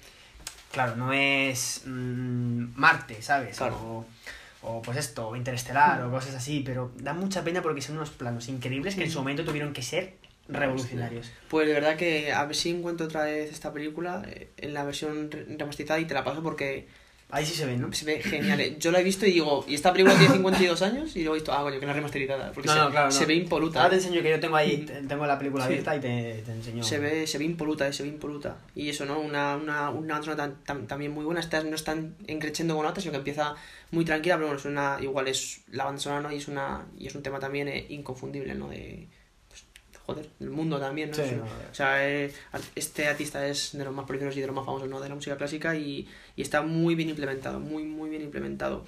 Y la verdad que, como tú dices, es muy buenos efectos para la época, muy, muy buenos son efectos. increíbles. y Y los decorados también, ¿eh? Y a partir de ahora vamos a hablar de, de increíbles eh, cambios de, de planos, de cómo juega con la cámara, cómo juega con la- los movimientos de, de, de la gente alrededor de las naves. Son increíbles, increíbles. Totalmente. Y los decorados igual por dentro. La verdad que no, que no, que no dejó nada al azar. Todo súper bien trabajado y como él quería, ¿no? Y su visión. Hablamos, bueno, igual que, igual que pasaba en, en, en Alien, eh, las pantallas. Claro, eso ahora queda súper antiguo. Claro, súper análogo todo, pero es verdad que... Cuando lleguemos al HAL, con HAL 9000 y tal, las pantallas que hay, pues igual quedan muy antiguas, pero claro, ¿quién se iba a imaginar el iOS 14? ¿Sabes? Aunque verdad que como se supone que está... Es que no me acuerdo el año exacto, pero no sé si era 1990 y... Creo que están en el 99. Ahora 90. están en el 99. Exacto, exacto, están en el 90. Entonces, en- entonces, bueno, para la época a lo mejor no chirría tanto. Si, si de verdad está contextualizado o no, Bueno, pues es verdad, pues puede ser. ahí sí, porque es verdad Porque que... es el 99. Claro, porque es verdad que Alien era 2035, 2000 no sé qué, entonces dices tú, hostia, ni de coña. Porque Vale, si vale. estamos en 2020, es verdad, verdad, pues que, que, que en este caso a lo mejor sí que sí que casa porque de verdad te da un contexto. Que mucha gente peca de ir demasiado más, o sea, muy... Sí, muy es verdad, y están en el futuro, 99. Y ahí dices, bueno, a lo mejor no, es verdad que esa analogía está, está Y, bastante bueno, bien y aún así, pensar que las pantallas iban así, iban a ser así en el 99, estando en el 1968, Sí, sí, eh, vaya visión, ¿eh? es muy revolucionario, Sí, sí, sí. ¿eh? Y la cámara que saca y todo, y la tarjeta y la- los, los cables de... Y luego, bueno, ya veremos ahora cuando entre a, a- a la, a la estación, ¿no? Eh, el primer protagonista de esta historia, que igual el tema de, de las llamadas, ¿no? Entre Sí. la Tierra son instantáneas. ¿Te acuerdas que en Interstellar, por ejemplo, no voy a parar de hacer alusiones porque es la que más se parece? a Sí, mejor, no, es que o de las más parecidas. Gravity, Exacto. son las más... Y ves, y ves que tardaban muchísimos años, ¿no? Entre, entre enviar el mensaje y volverlo. A- Aquí es instantáneo, está hablando como si fuera FaceTime con la hija y me parece, oye. También estaba en la luna, tampoco chulo. estaba tan lejos. Bueno, el sí, otro que estaba en Júpiter tardaba camino. 7 minutos la señal entre ir y Es volver. verdad, eso sí es verdad. Y vemos, ¿no? Ese, ese plano de detalle de, de esa pluma flotando ahí en gravedad cero, ¿no? Ujú. En el, en el transporte que la va a llevar a, a esta a esta estación espacial y luego, exacto, o sea, vemos cómo la chica lo coge, ¿no? Sería la azafata, el asistente de vuelo y lo coge y me gusta mucho. Ya de primeras, exacto, ya es una declaración de intenciones de yo me lo he trabajado mucho, es algo en lo que he hecho mucho hincapié en el tema, en el montaje, la fotografía, el- todo el tema de, de las cámaras y, y se va a notar mucho que, Sí. que es en lo que más destaca. este Y se nota, se nota en la película. Sí, sí, sí. Aparte, es que no es una película que digas tú, joder, qué bien están los efectos y tal, y luego la historia es una puta mierda. Hmm. No, es que todo, es, es que todo casa tan bien, es todo tan Sí, sí. y tan revolucionario, que es lo que vamos a... Estamos siendo muy redichos, pero es que es verdad, es que, es que No, es que yo es- sinceramente me ha Es parecido increíble. Y, acaba- increíble. y estamos hablando ya, y es del primer plano que se ve de la estación espacial, Sí, pero es que a partir de ahora esto es un, un, un despliegue Ujú. de, de, de, de planos, de, de, de calidad cinematográfica, de, de, de cerebro a la hora de hacer esto. Sí, sí, sí. Esto es tremendo, tremendo. Y otro detalle, ¿no? Y ya, ya vamos a avanzar un poquito más, pero verdad que la compuerta esta, tío, no, no, no te recuerda las típicas compuertas de Star Wars. Con las que son Eh, las como... que se abrían hacia arriba. No, no, las de... eh, O sea, las que eran como que tenían un campo de fuerza, que pasaban las naves. Ah, sí. Hay un plano igual Sí, de una súper Sí, lo he, pensado, lo he pensado cuando van a salir, que he dicho, joder, por ahí es, Sí, sí, es- sí. es la estación espacial de la... ¿Cómo se llama? De la... De la ay, de... De la Estrella de la Muerte. Sí, sí, sí, o sea, Cuando es salían igual- las naves Exacto, por ahí. sí, es sí, sí, igual que el hangar, ¿no? Este, sí, sí, yo me he quedado Sí, loquísimo. también lo- también lo he pensado. Sí, sí, es verdad que, o sea, sin, sin desprestigiar a, a... A George Lucas. a George Lucas, es verdad que, que, bueno, oye, él supo tomar muy buenas referencias de esta película y, y luego aplicarlas en su, en su filmografía, que la verdad que, oye, también está bien hacerlo, como he dicho, No, ¿no? al final es- hacerlo a tu manera. Y, y es verdad que, que igual, como, como hemos hablado antes, ese modelo de la nave ¿no? circular, que está todo el rato girando para todo el tema de la gravedad, eh, es algo que se va a implementar en muchísimas películas mucho más adelante. Así que si quieres pasamos ya un poquito a... Eh, llega la base, el protagonista es el Sí. Dr. Floyd. Bueno, le presentan, ¿no? Vemos ahí que hay un grupo como de... De franceses, ¿no? científicos. Parece, o- Sí, había, yo creo que era un- o- era, era un poco de todo. Creo que había un ruso y luego había gente, sí. Ah. Eran como de, de distintas nacionalidades. Sería como nuestra, nuestra estación Sí, eh, tocha. espacial internacional. Esa tocha, ¿no? Esa tocha, a tocha pero arriba, sí, sí, sí, sí. Como, como, como Estación Espacial Internacional. Sí. Y nada, y están hablando, ¿no? Que se va a una especie de misión, que hay mucho secretismo porque Sí, no saben se muy bien qué hay. sobre- Sí, que hay fallos, ¿no? De comunicación y es como, joder, es la luna, tampoco está tan lejos de donde estamos, pero hay algo raro, ¿no? Que crea esas interferencias y que... Hay veces que- Muy cotilla el cabrón. el- Hay, hay el veces que estamos aquí, vas a tomar algo, alguna parte de, de aquí, vas a algún bar a tomar Sí, sí, algo y no hay cobertura. Venga, tronco, no te pongas tonto. Claro, claro. O sea, tampoco que... Tampoco- no te pongas tonto. Sí, sí, que tampoco es que hay que rayarse, ¿no? Exacto. Y, y bueno, y vemos, y vemos que, el, que la base se llama Clavius, ¿no? O algo así, Mm. si, si no me acuerdo, o Clarius o Clavius, no me acuerdo ahora. Y bueno, total, que eso, que están, que están experimentando una serie de, pues eso, de circunstancias extrañas, ¿no? Y bueno, estamos un poco ahí, vemos que también el tema de las puertas sí que es muy de Star Wars, Sí. ¿no? De que se abren y todo eso, de la forma y del diseño, y que, y que vuelvo a decir que los interiores me gustan muchísimo. Están también muy currados. Sí, sí, no. Esos, eso, todo tan blanco, es- todo sí, tan- con esos asientos rosas así psicodélicos. Sí, sí, sí, están está muy, muy, chulos. muy chulo, el muy chulo. suelo, como es circular, el suelo está circular. Sí, sí, sí, sí, O sea, está, ese efecto. está cuidado al detalle. Sí, sí, está muy bien, muy bien. Entonces, después de esta charla, que bueno, ya nos arrojó un poco, me gusta, ¿no? Lo de siempre, lo de los personajes que están ahí para decirte más o menos por dónde va la trama. Que no es el prota el que te lo enseña todo, sino que por medio de este doctor lo que, ruso. habla- lo te que dice- hablábamos el otro día, que no llegan y, y ellos tienen una conversación Claro. eh, de- sobre algo que ya saben para que tú lo sepas. ¿sabes? Sí, O sea, que no- que no caen en ser claro, dichos. no llegan los dos doctores y empiezan a hablar sobre algo que ellos dos ya saben. Que es, bueno, a ver, no. Pero sería un pelín fallo, ¿no? Aquí no, aquí bueno, lo, incremen- lo, incremen- lo, lo implementan perdón, con, con esta amiga que conocen, que tienen en común, luego con el otro doctor que también le pregunta y al final ya empiezan a sacar, ya te hablan de que hay una especie como como de una Anomalía, ¿no? Sí, una anomalía, una especie como de pandemia que se ha surgido en, en la luna, algo así. Bueno, bueno, no puedo hablar nada, es confidencial, Claro, no sé exacto. qué, y, y se va y tal, bueno, y ahí algo te mete. Y luego veremos que de esta película, como tú bien dices, mm, salvo una o dos conversaciones de, de dos tres líneas sobre cosas súper, eh, pues eso, científicas, sí. pero no es como Interstellar, por ejemplo, que te, te están ahí avasallando a movidas. no. Aquí ah, son dos conversaciones y el resto es súper simple, o sea, Aquí- es que no lo se- veas tú. No se puede criticar de hablar de cosas científicas aquí como se habla, se criticaba en Interstellar. Exacto, aquí no, aquí el- que los ponían director- incluso demasiado fácil, ¿no? Exacto. Sí, aquí el director nada te dice dos cosas que tampoco luego son muy importantes ni porque que- el resto lo vas ni- a ver Ni que las necesitas. Exacto. Y que al final no es solo una película, sino que también es una experiencia ¿no? cinematográfica, totalmente. Luego ya hablaré del- del último acto y de lo que a mí me ha, me ha hecho experimentar, ¿no? Pero la verdad que muy, muy bien. La verdad que muy bien trabajado este Qué director. ¿eh? Sí, sí, sí. La verdad que, joder. Hoy estamos echando mucha... No, no, estamos... hoy, hoy está siendo un día estamos de... chupando mucha polla, ¿eh? Sí, hoy, hoy está siendo peor que incluso con, con Sí, Tarantino, con ¿eh? Tarantino, ¿eh? Aunque bueno, ya hablaremos de Tarantino, ya llegaremos a hacer alguna... A mí, bueno, por ejemplo, Kill Bill 1 me gusta mucho, pero... uf, llegaremos a hablar de, ¿cómo se llama? De, de Malditos Bastardos. Bastardos, Que esa- a ver, obviamente no es una película, por ejemplo, Maldito Bastardo no es una película como esta de culto, pero es una película tan divertida Sí, sí, sí. sí, que entonces le chuparemos la polla, pero de otra forma. Exacto. De, de, otra forma, como tú pero dices. Sí, sí. diferente.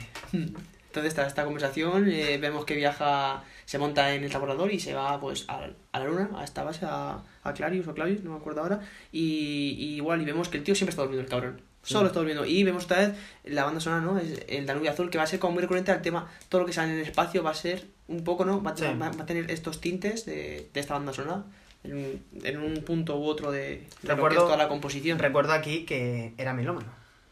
Que no es un tipo de droga, sino que, Exacto. que es que es adicto a la música, Exacto. ¿no? Que le gusta mucho la música Sí. y. Entonces, bueno, eh, también un poco perspectiva de ahora. Ahora es inconcebible que eh, no tengas una, un tema para esto en concreto, ¿no? Yo qué sé, pues el tema de Rohan. Ujú. Y el tema de Rohan solo es cuando aparecen los soldados Exacto. de Rohan o cuando estamos en Rohan o tal. Exacto. Aquí no, este, o sea, perdón, aquí no, no. Aquí también el tío lo implementa y dice, bueno, este tema va a ser el de los monos. Pues el de los monos, Bueno, pues- el del espacio, el del, el del monolito, este es su tema. El tema del espacio, el tema de tal, pues este, o sea, el tío igual los, los, Y es los algo- separa. Y es algo que estamos hablando otra vez, que estamos en 1968. Y que se repite siempre, como tú bien has dicho, es muy buen ejemplo de, el de, de, los, de los Anillos con todas esas facciones ¿no? que forman bueno, es la que- Tierra Media. Igual, y lo que siempre decimos, el bueno tiene igual un tema, el malo Claro, tiene un tema siempre. claro. Y, la, esto y la es banda sonora te va dando siempre pistas. cuando empieza a sonar la música del malo, pues ya sabes o quién ha sido, quién lo ha hecho, o que va a venir ahora el malo. Exacto, exacto, totalmente, totalmente.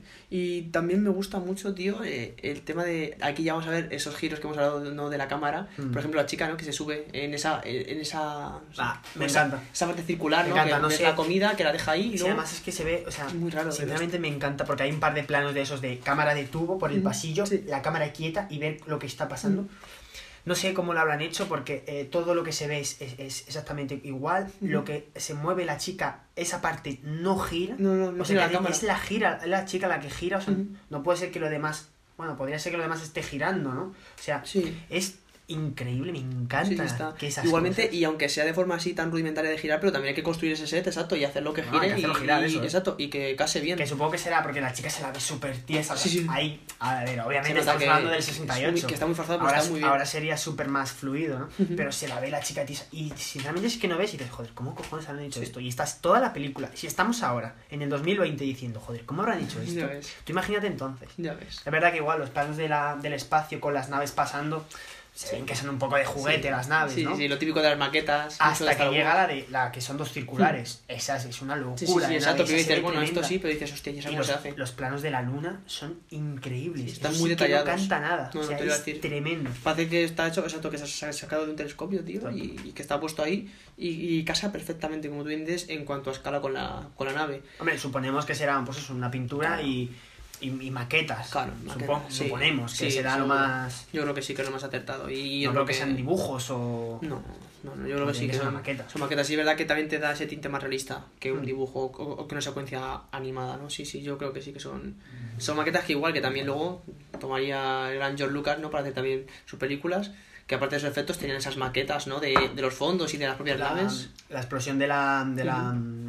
De la estrella de la De la muerte, eso es una maqueta. Sí, sí, exacto, y usó muchísimas maquetas, que al final, incluso hoy en día todavía se sigue usando las maquetas. Es que son, te dotan de bastante realismo Eh, sin, eh, sin, creo sin que pasarte los es efectos especiales. Hogwarts, el, Sí. el, el instituto de. Bueno, el, Sí, de, de- la escuela de Harry Magia, Potter, de, de Harry Potter, no existe, es una maqueta todo.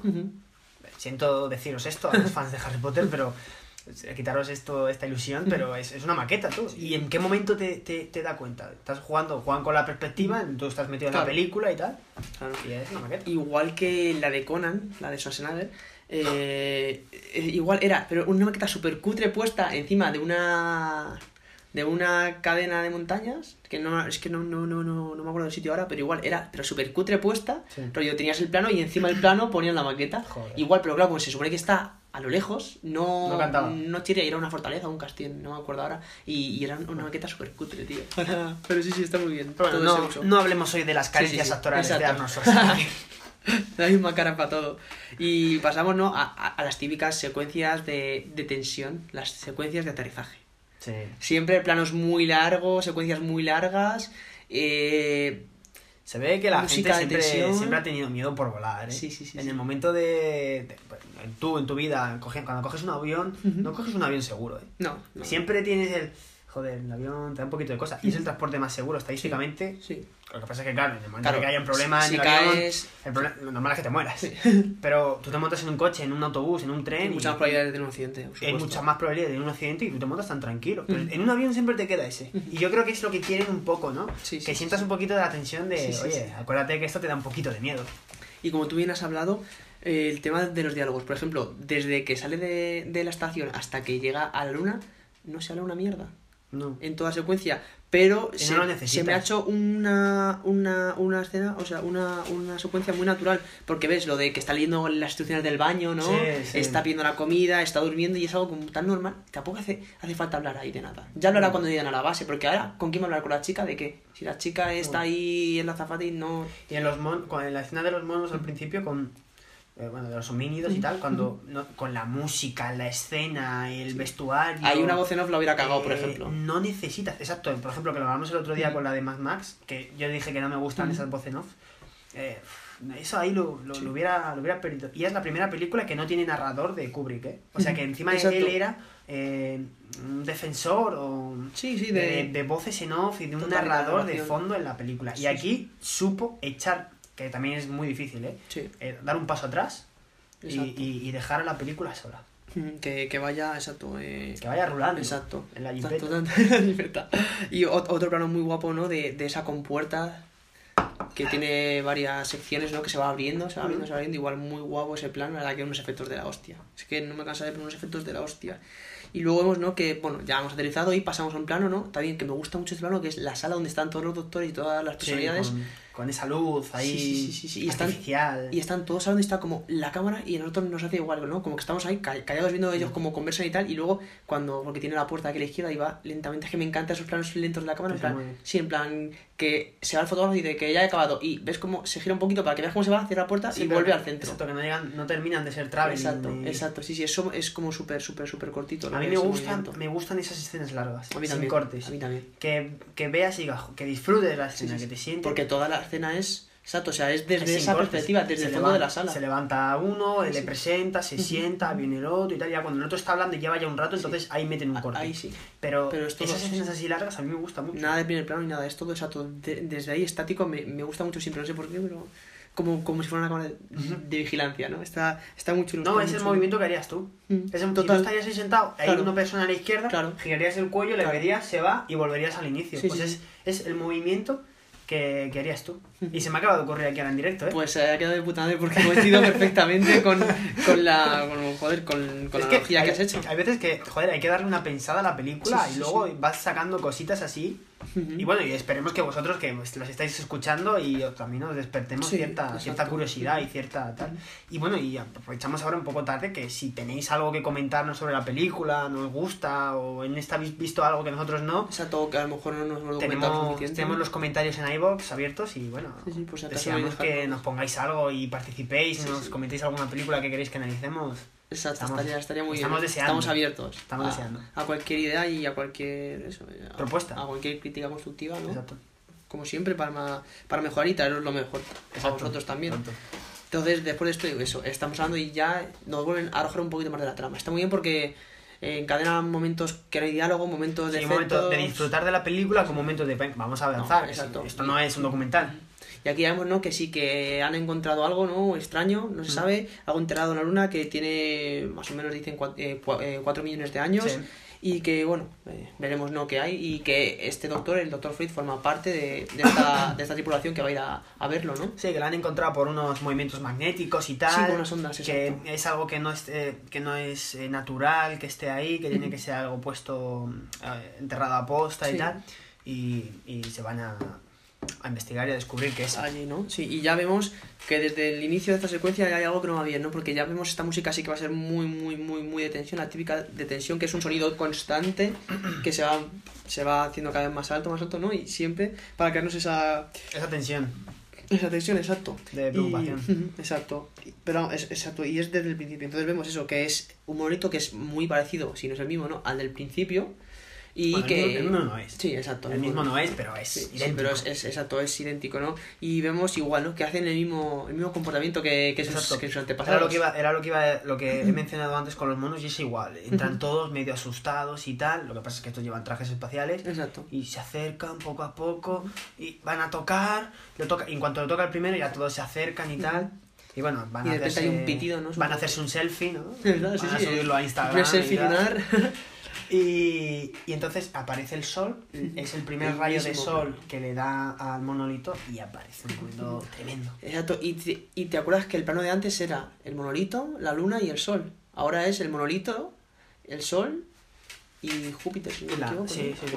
Claro, sí, Júpiter, la- la siguiente. Sí, que vamos viendo ¿no? que es como que estamos viendo que va, que va siguiendo una especie de pues, unos escalones. Vemos que lo mismo que pasó con los monos va a pasar lo mismo Exacto, con los humanos y tal. sí, exacto. Y vemos, ¿no? Y luego vemos, exacto, que, que hay un salto, ¿no? Hay como una elipsis, ¿no? Exacto. Y hay un salto de 18 meses. 18. Eh, estamos ahora ahora de la nave Discovery, igual. Y en 2001. Exacto, 2001, de ahí el título de la película. Que mucha gente dice de, de dónde viene, ¿no? Si es verdad que empezaba con los monos ¿no? y luego es verdad que vemos que si sumamos un poco, ¿no? Vemos que esta primera parte fue en el 99, pues 18 meses son dos años, pues 2001. Y ahí es donde, donde empezamos, ¿no? Que esta va a ser ya. mm, ya hemos hecho los. Eso, pues los. El previo hemos sembrado, Sí, ¿no? exacto, y ahora sí, toca sí. recoger. Y ahora ya es la parte, ¿no? Eh, que va a girar todo el rato Sí, en, más en esta trama. Y ahora un Exacto, poquito más de acción y tal. Mm. Que también un poco la película Sí. se te atraganta. Sí, sí, es verdad que mucha gente se dicen que es un poco lenta, pero es verdad que tiene que seguir este ritmo, porque es una película densa y si, y si, y si Sí, se quieren dar más prisa... a- a- a- o sea, me parece que está bien implementado Sí, un poquito de acción. Podrían seguir todo ese, este Sí, todo el sentido, viaje. todo el viaje, no sé qué y tal, pero le meten un poquito Meten de la trama de Hulk, que la tal, veremos. que está, está, muy bien, está muy bien. Y hemos, ¿no? que lo que estamos... Hemos hablado, lo hemos Eh, dicho a la vez. Clavado, ¿eh? Lo Claro. hemos dicho a Para la que vez. no digan, ¿eh? Si es que Esto es- la conexión que hay aquí ¿eh? en esta oficina es increíble. Empieza a ser demasiado. ¿eh?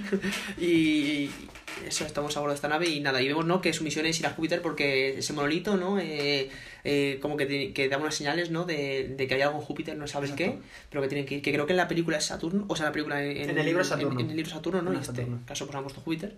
Ah, Da igual, no es un cambio sustancial en lo que es la trama. No, no me parece. Es un planeta. Exacto. Más, más, más cerca, más lejos, da igual. Total, que ese es su objetivo, pero exacto, también hay un poco metido porque no saben qué van a hacer ahí. Ellos, hay una señal, tienen que ir allí a ver qué pasa, pero tampoco. Creo que el problema, el problema fue que no podían eh, construir los aros de, de Saturno, creo.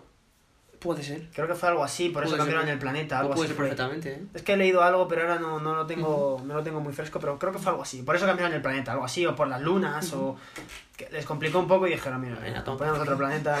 Y aquí no pasa nada. Somos parecidos y la gente tampoco. La gente tampoco sabe esto. Exacto. Entonces, eh, bueno, vemos que eso, que va a ser un viaje largo, ¿no? Y que eh, eh, esta parte, ¿no? Tenemos una tripulación formada por... Me gusta porque de repente como en la BBC, ¿no? Y hay una especie de entrevista y esa entrevista es la que te cuenta lo que hay Te en la nave. o sea, no son ellos de, joder, somos cinco, ¿qué tal? No, no, o sea, es la Exacto. propia entrevista a los, a los que no están hibernando, ¿no? Exacto. Y son los que te lo cuentan. Exacto, otra vez. De eh, forma indirecta. Bien implementado, sin, sin cosas, a ver, que sobran. A ver, eh, a ti si te entrevistara la BBC también luego Claro, querrías verlo, ¿no? claro. Entonces, bueno, no lo queremos, te lo meten así, de esta forma, ellos hablando y tal, con la entrevista, igual que hay, hay son cinco en la nave, dos Sí. que están despiertos y tres que están en, en hibernación. Ujú.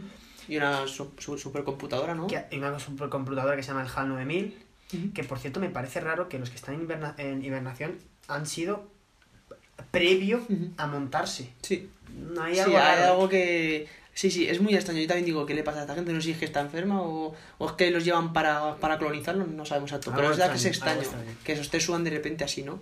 Bueno, ya veremos luego, luego a ver qué, qué pasa con esta gente, ¿no? Y no me acuerdo si es ahora o antes de lo que os he contado, lo del plano este también muy bueno, ¿no? Que está corriendo. Ese plano es tremendo. Es que es una pasada. Ese ¿eh? plano es tremendo. Y más es que no se ve un corte, no se ve No, nada, nada. Ese plano La se- cámara ni tiembla, o sea, es...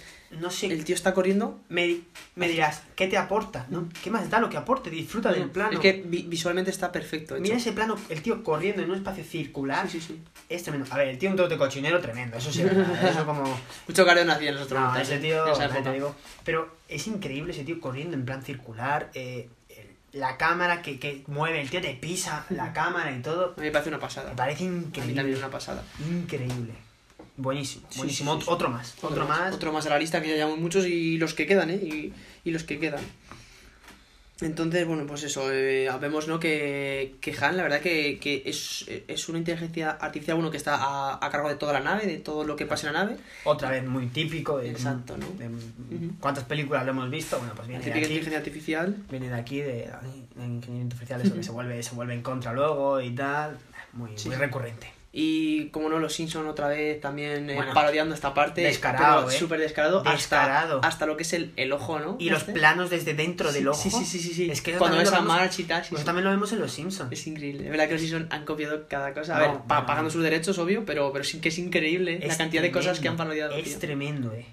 Que yo cuando lo he visto, lo de los monos sí lo sabía, Sí. ¿no? Lo del Y porque era calcado, pero este, este es verdad que está más camuflado porque al ser lo de la. mm, Sí. domo- de- ay, Es como una domótica que ponen en casa o algo así. Y, y, pero claro, es que al ver los Simpsons ya te, te hace spoilers, macho. Claro. Los Simpsons te han hecho spoilers de la Sí, sí, sí, película. Porque claro, ya sabes, en la película de los Simpsons, ¿qué pasa? Pues que el- eh, la inteligencia artificial se le vuelve en contra. Pues aquí ya más o menos hueles lo que va a pasar. Y es que lo que tú dices es que el, el, el- el bicho es igual. Sí, sí, es totalmente Eh, igual. Yo me he quedado flipando. Sí, sí, yo cuando lo he visto digo, no me lo puedo creer. Y luego más adelante ya lo vemos, pero igual cuando. Bueno, sí que luego te vamos adelante si quieres. Por para cierto, luego- ahora, ahora que me Sí. acabo de acordar, Sí. eh, el plano de, del monolito con los, con los primeros homínidos está hecho igual Sí, en el fa- Charlie la fábrica de chocolate cuando quiere llevar Willy Wonka la tableta de chocolate y meterla en la tele, es igual, macho. Mm. Son unos monos Sí, sí, sí, que están con una pedazo de monolito y el monolito se convierte en una tableta de Es chocolate. la tableta de chocolate, es igual. Yo cuando lo he visto he dicho, madre Yo también, mía. yo o sea, hasta en qué películas hay guiños, Tim hay- Burton, ¿eh? Que es un director que no tiene nada que ver con, el- con este mundo así... Y hay, hay, pues será que ha visto sus películas y le quiere hacer un pequeño homenaje, un pequeño guiño para decir, oye, eh, chapó lo que hiciste, para mí ha sido muy importante y te quiero meter aquí. Sí, sí, sí, totalmente. O sea, Luego el, el, el reconocimiento del- de, los colegas, ¿no? De, de, ¿Hasta, de qué, gremio. ¿Hasta qué punto hemos llegado? Influenció, con- sí, sí, influenció. Exacto, o sea, no, no tiene por qué ser todo igual, pero en cuanto a influenciar, es, es que es increíble. La, o sea, lo que ha avanzado en el tiempo y lo que ha trascendido esta película y todo lo que, lo que la rodea. Y eh, vemos a tono que, pues eso, que, que aquí ya surge un poco lo de lo del hombre y la máquina, ¿no? Lo, que hemos hablado antes, de que hasta qué punto te fías de esa máquina, ¿no? Porque al final no es algo que están... Y a nosotros nos gusta al, al ser humano tener todo en nuestro control, eh, tomar el control de las cosas, saberlo, ¿no? Y hasta qué punto dejas algo, ¿no? En manos, si, si ya te cuesta dejarlo en manos de otro ser humano, de otro semejante, imagínate, Sí, de una máquina. Entonces aquí va, va a surgir este, Este conflicto. este conflicto, exacto. Y, y bueno, ¿no? Que ve- vemos que también el tema del ajedrez, como tú bien has dicho aquí, es- está uno de los tripulantes está echando una partida de ajedrez. Jugando en una especie de iPad Sí, sí, a un juego de ajedrez. Sí, sí, sí. Que es que hoy en día- 1968, me parece tremendo. Sí, sí, sí. La falta estar jugando al Ninja Fruit. Sí, o, o al Crush. o algo así. Sí, sí, sí. Es increíble, increíble lo avanzado y, y la, la- la imagen que tenía de futuro, porque, vale, pantallas y tal, yo creo que te lo puedes imaginar, pero meter, tener la idea de decir, vamos a meter en una especie de pantalla que puedan jugar a un juego. O al revés, o cómo habrá- y encima por control, o sea, por voz, que es Sí. control por voz, es que es increíble, es que es increíble. cuánto- eh, igual esto ha influenciado a desarrolladores a hacer juegos en sí. algún este. Mm, que han visto la película y han dicho, hostia, pues no hay ningún juego para ordenadores o para tal. O voy a hacerlo". ideas de, de dispositivos electrónicos, seguro. Es tremendo. Sí, sí, es, es, es, una pasada, es una pasada. Y vemos, exacto, o sea, también como que, como que Hal es, o sea, él sabe que es una máquina, pero tiene tintes súper, súper humanos, o sea, tiene mucha personalidad, es un tío, me encanta la voz, Sí. me encanta la voz, tanto en versión original como el doblaje están muy bien, o sea, están muy bien, muy bien, muy bien hechas. Y eso, y le dota de una humanidad, ¿no? Y de un poco de empatizar con él al principio de la película, Sí. sobre todo, cuando empieza a aparecer, y empatizamos con él, ¿no? Entonces, pues vemos eh, ese, ese, ese plano mitiquísimo eh, que para mí, como bien hemos hablado, es, de el la mejor de la película, que vemos el del túnel, este, este túnel con esa luz anaranjada, roja, Sí, ¿no? bueno, con el- el traje rojo. Para llegar a eso hay que decir bueno, que HAL ha detectado un problema Sí, en una antena. En una antena. Bueno, primero es la conversación que tienen de que HAL ha escuchado algo de un monolito en la luna, pero que está codificado y que no Sí. se puede hablar de eso y por qué van a Júpiter Increíble y tal. la curiosidad que tiene la propia máquina, ¿no? Sí, sí. Por, por saber- ¿Cómo, hablan, ¿Cómo hablan de ese tema y tal? Y el, el comandante dice, no, no, no, no te preocupes. Entonces HAL dice, vale, pues he detectado algo fuera, ¿sabes? Como que cambia de repente muy rápido y en algo, en algo en él le hace ahí como hilar Sí. o algo. Sí, exacto, y se va porque tiene que pasar por ese túnel ¿no? para ir a, a la cápsula donde están A eh, repararlo estas naves para... Bueno, para extraerlo y repararlo. Sí. Y es el mejor plano con esas cosas, esas circulares, así Sí, como sí, con... sí, sí, es increíble, tío. Esos, en plan, esas formas geométricas, ¿no? Que ya vemos que usa también mucho, mucho, mucho la geometría. En formas y en Bueno, decorados. En, en- es muy famosa la, en el resplandor la, la, la, la alfombra, ¿no? Con sí, esa, sí. esa- esas formas Sí, y tal, también Y creo, y no me acuerdo si era el jersey o algo así que, que, que lleva ahí eh, puesto. Todo el patrón del jersey o de la camisa, es que no me acuerdo ahora, es el laberinto. El laberinto Ah. del logo de, de la película y está ahí, es, es una pasada, la verdad. Está, está muy bien. El tío es que sabía mucho de simbolismo, sabía mucho de, pues, de la geometría y de lo que te quería enseñar. Sin decírtelo, porque el tío no va a decir, mira qué jersey tengo, que se parece mucho a... No, Bueno, claro. no te va a decir. Pero Así que... te va hilando, esas Sí, sí, cosas exacto, van- te va- te van va- haciendo... Sí. Y luego que al, al- cerebro humano le gusta mucho la geometría, Sí. porque le gusta, por ejemplo, por eso vemos formas en las estrellas, Claro. porque tu cerebro quiere reconocer formas. ¿no? Claro. Y Entonces hace que esa estrella te parezca un hexágono, o que esa nube te parezca un caballito, o algo así, ¿sabes? Entonces eso a tu cerebro le genera cierto placer, ¿no?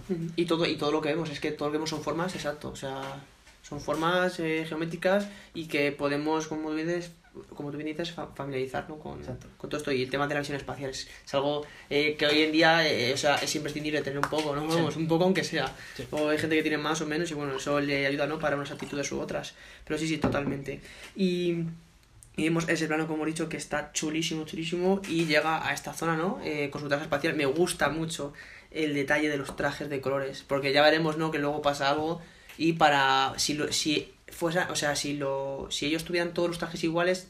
A lo mejor sí que estaríamos perdidos en quién le pasa te, o sea, qué y a quién le Sí. pasa esto y a quién le pasa Sin otro. embargo, Aquí, al poner los colores que son muy simples, tampoco son muchos trajes, Sí. muchos colores son tres colores, verde, amarillo y rojo, que ya vemos, ¿no? Para, para, qué, para qué personaje es y mm, así, sin ver la cara, sabemos quién es y por qué le ha pasado eso, ¿no? Está, está muy bien y son cosas tan, tan simples como los colores. Exacto. Entonces, también está bien la simpleza, ¿no? De simplificar las cosas cuando se pueda.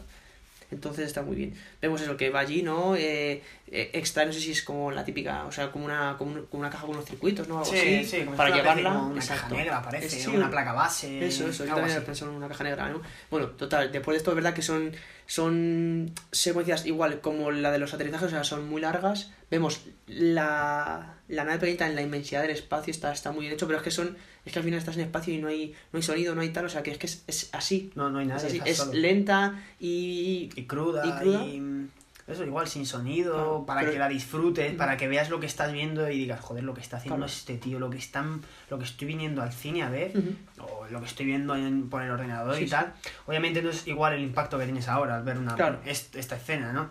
Después de ver a pues eso, a Ma- Matt Damon volando por el, Volando, sí, es por el espacio y tal, pero, pero aún así no, no deja por ello de ser, de ser reseñable Está y, muy bien. Y valorarlo. Y igual, y otro plano que es muy mítico, el primerísimo plano que tiene el astronauta, ¿no? Hmm. Igual con los reflejos de esas luces y de todo lo que es la cabina, igual, eso es un primerísimo plano que es súper famoso. Y también ¿Sabes que a mí la esos- respiración. Sabes que a mí esos planos subjetivos no me gustan, pero este sí, me ha gustado. que sí. Este me ha gustado. Es que, como tú dices, es que hay que saber hacerlo y Hay que saber hay directores que no saben implementar y se dice y punto. Y en este caso está muy bien, porque ves que antes estaba esa respiración que Sí. te de- o sea, se come toda la escena y solo te centras en la respiración Sí. del personaje. Luego ves su, su primer plano y es que está, bueno, su primerísimo plano y está, está muy bien, muy bien hecho, muy bien hecho. Y eso, entonces, eh, esta creo que es la... Ah, bueno, eh, eso, ¿no? Eh, esta es la parte que llegamos a lo de la, la, la, la parabólica, que tiene un sonido, tío, súper insoportable. No sé si te ha Sí, pasado a ti. sí, es sí. súper ensordecedor, ¿eh? Sí, suena fatal. No sé por qué... Lo... Pero es verdad, o sea, es molesto, pero... Yo creo que ha puesto para, incomodarte. Sí, para incomodarte. yo para que la, es- la escena te incomode. Sí, totalmente, totalmente. Que veremos que sí, que hay muchos Porque la de frecuencia del sonido uf, es insoportable. Claro. Esto es como los, en plan, igual que los perros con esos, con esos silbatos, ¿no? Pues Pues nosotros igual, hay ciertos rangos ¿no? de sonido que, que, que no aguantamos Sí. o que nos provocan, pues eso, que no, incomodidad, como tú bien has dicho. Igualmente, y vuelvo a hacer hincapié en el nivel de detalle de, de los interiores de las naves, de todos los botones, de los que aprieta, de no sé qué, o sea, me parece, está, está, está muy, muy, Sí, todo cuidado, pues eso, el detalle. Sí, entonces ya vemos que tiene esa caja negra y no ven que o sea, no ven que haya nada roto ni que nada que no funcione, entonces dicen, a ver, ¿por qué este tío nos ha mandado aquí, eh, Hal, para arreglar algo que, que, que no está mal? Entonces ya empiezan un poco a, a pensar, Ya ¿no? empiezan a hablar de, de HAL, de qué pasa, porque es que hablan, contacta con, el, Exacto, con la con la base en la Tierra y su homónimo, ¿no? Su, su igual, su hermano gemelo, podríamos decir, el HAL 9000 de la Sí, Tierra, verdad. dice que no ha detectado ningún error, que es que está todo bien. Entonces, claro, ahí es cuando hablan y dicen, oye, eh, el HAL no falla, no tiene, Sí, tiene un que era- acierto del 100% y tal, Sí. ¿qué está pasando? Y ahí, ahí es cuando empiezan a, a discurrir que igual es que HAL no es tan de fiar. Exacto, como, como parecía al principio. Entonces, mola porque, claro, como está por todas partes, se las ingenian, ¿no? Para llegar a meterse en, en una de esas cápsulas Sí. y a poder hablar ahí. Pero es que el cabrón también tiene los labios. Entonces, ahí ellos están hablando eso, de que no se fían mucho, de que mm, quieren optar por desconectarlo porque no saben muy bien qué pasa y, al final Hal se, se, se, se acaba enterando, ¿no? Porque- Pero está muy bien porque igual, y estos comportamientos de no fiarse, eh, o sea, no es que lo haya inventado él, pero igual son, sobre todo en, si- en situaciones así de aislamiento en el espacio o que estás perdido y tal, siempre son muy recurrentes del no fiarte del de al lado. Sí. Y de este tío me va a matar en cuanto pueda, o me va a hacer algo malo en cuanto pueda. Y ya te haces confiar y te, y te vuelves paranoico, ¿no? Te vuelves loco. En este caso sí que son fundados todos estos pensamientos, pero sí, sí, está, está, está, está muy... Entonces ya vemos, ¿no? Que, que algo pasa. De todas formas, aquí, no sé si te ha pasado a mí, me pongo, o sea, te hace ponerte un poco en el lado de, de Hal, porque... Sí, yo también he empatizado bastante. Porque Hal ha preguntado por lo del monolito, que tú estás, o sea, a ti te han sembrado la duda de qué coño es eso del monolito. Y entonces, la- y las dos veces que te ha aparecido, te lo han cortado. Sí. Y cuando, a ver, los monos poco iban a decir, pero los humanos, que ya pensabas que te iban a dar una respuesta, de repente el sonido y paran. Entonces tienes una duda con lo del monolito, con qué será. Entonces de repente Hal lo descubre y se da cuenta de que es algo súper secreto, que los otros no dicen ni mu ni tal, no dicen nada. Y es como, algo está pasando aquí. Sí. Algo, alguna quieren liar estos. Y, y, y, y Hal es el primero que quiere eh, impedirlo. O sea, en, de- en un punto de verdad te dice, vamos a ver, dice, ¿es Hal el que está eh, a, a favor de la vida de los humanos? ¿Es estos que quieren hacer algo? O sea, no es como en Alien, ¿no? Ujú. Que lo primordial era llevarse al alien de vuelta y Ujú. experimentar con él. O sea, no, aquí hay como, como hay, hay una misión secreta que no sabemos qué es lo que va a pasar Ujú. y a Hal no le huele bien.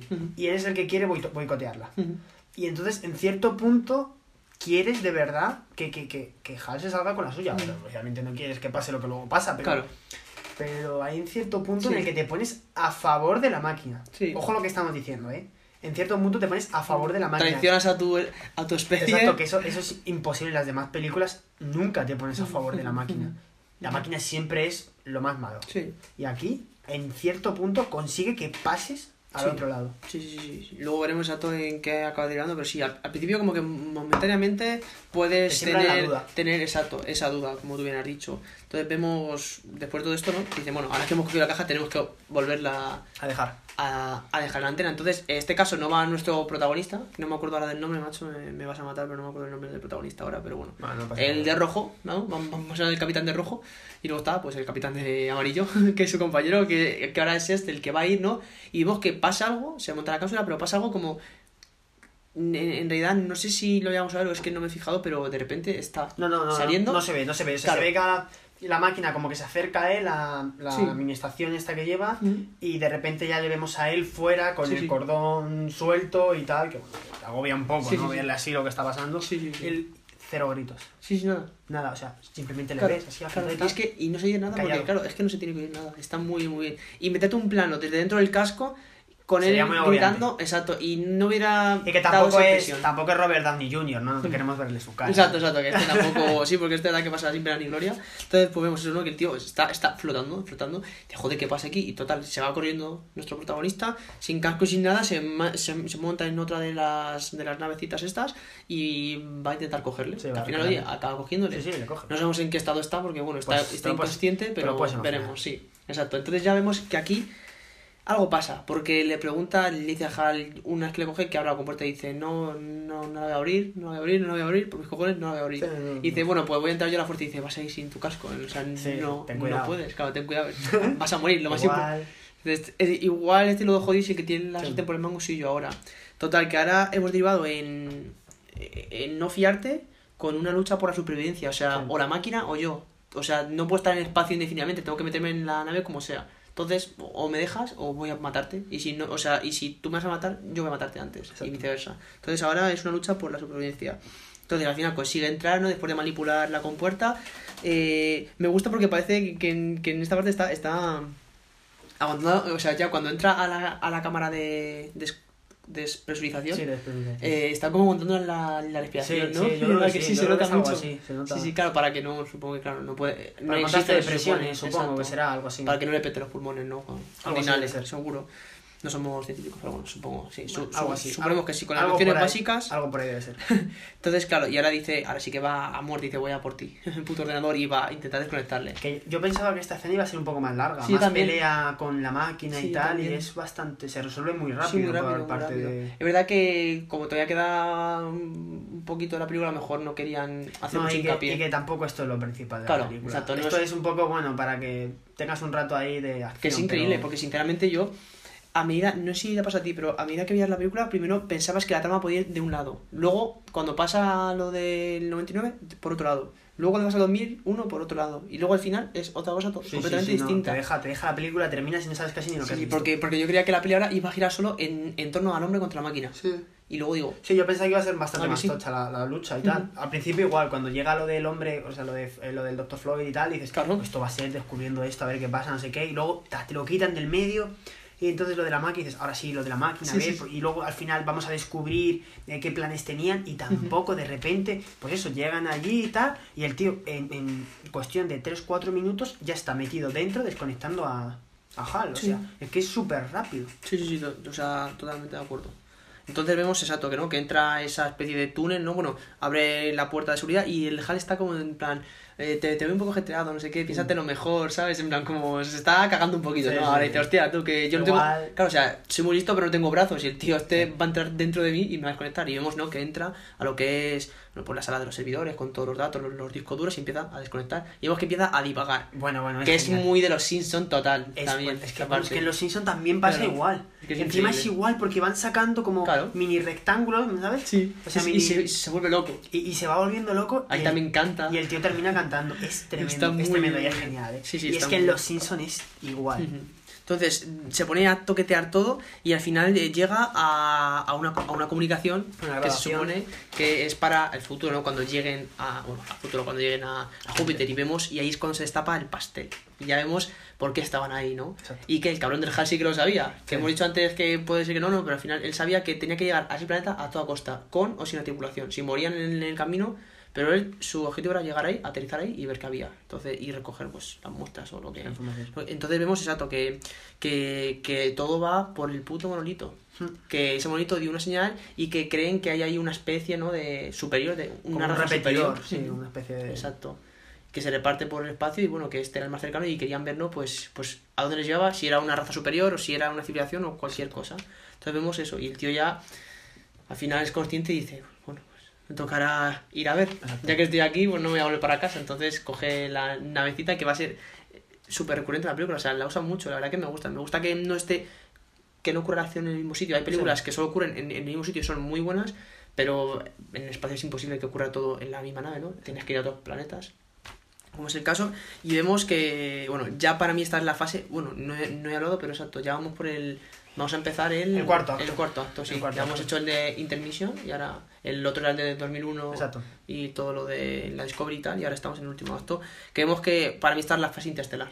Sí, no, esta es, esta es la Esta- fase, esta es la fase de, de ver la película con un porro. Sí, eh, totalmente. O sea, si ves la película esta ahora con un porro te pega.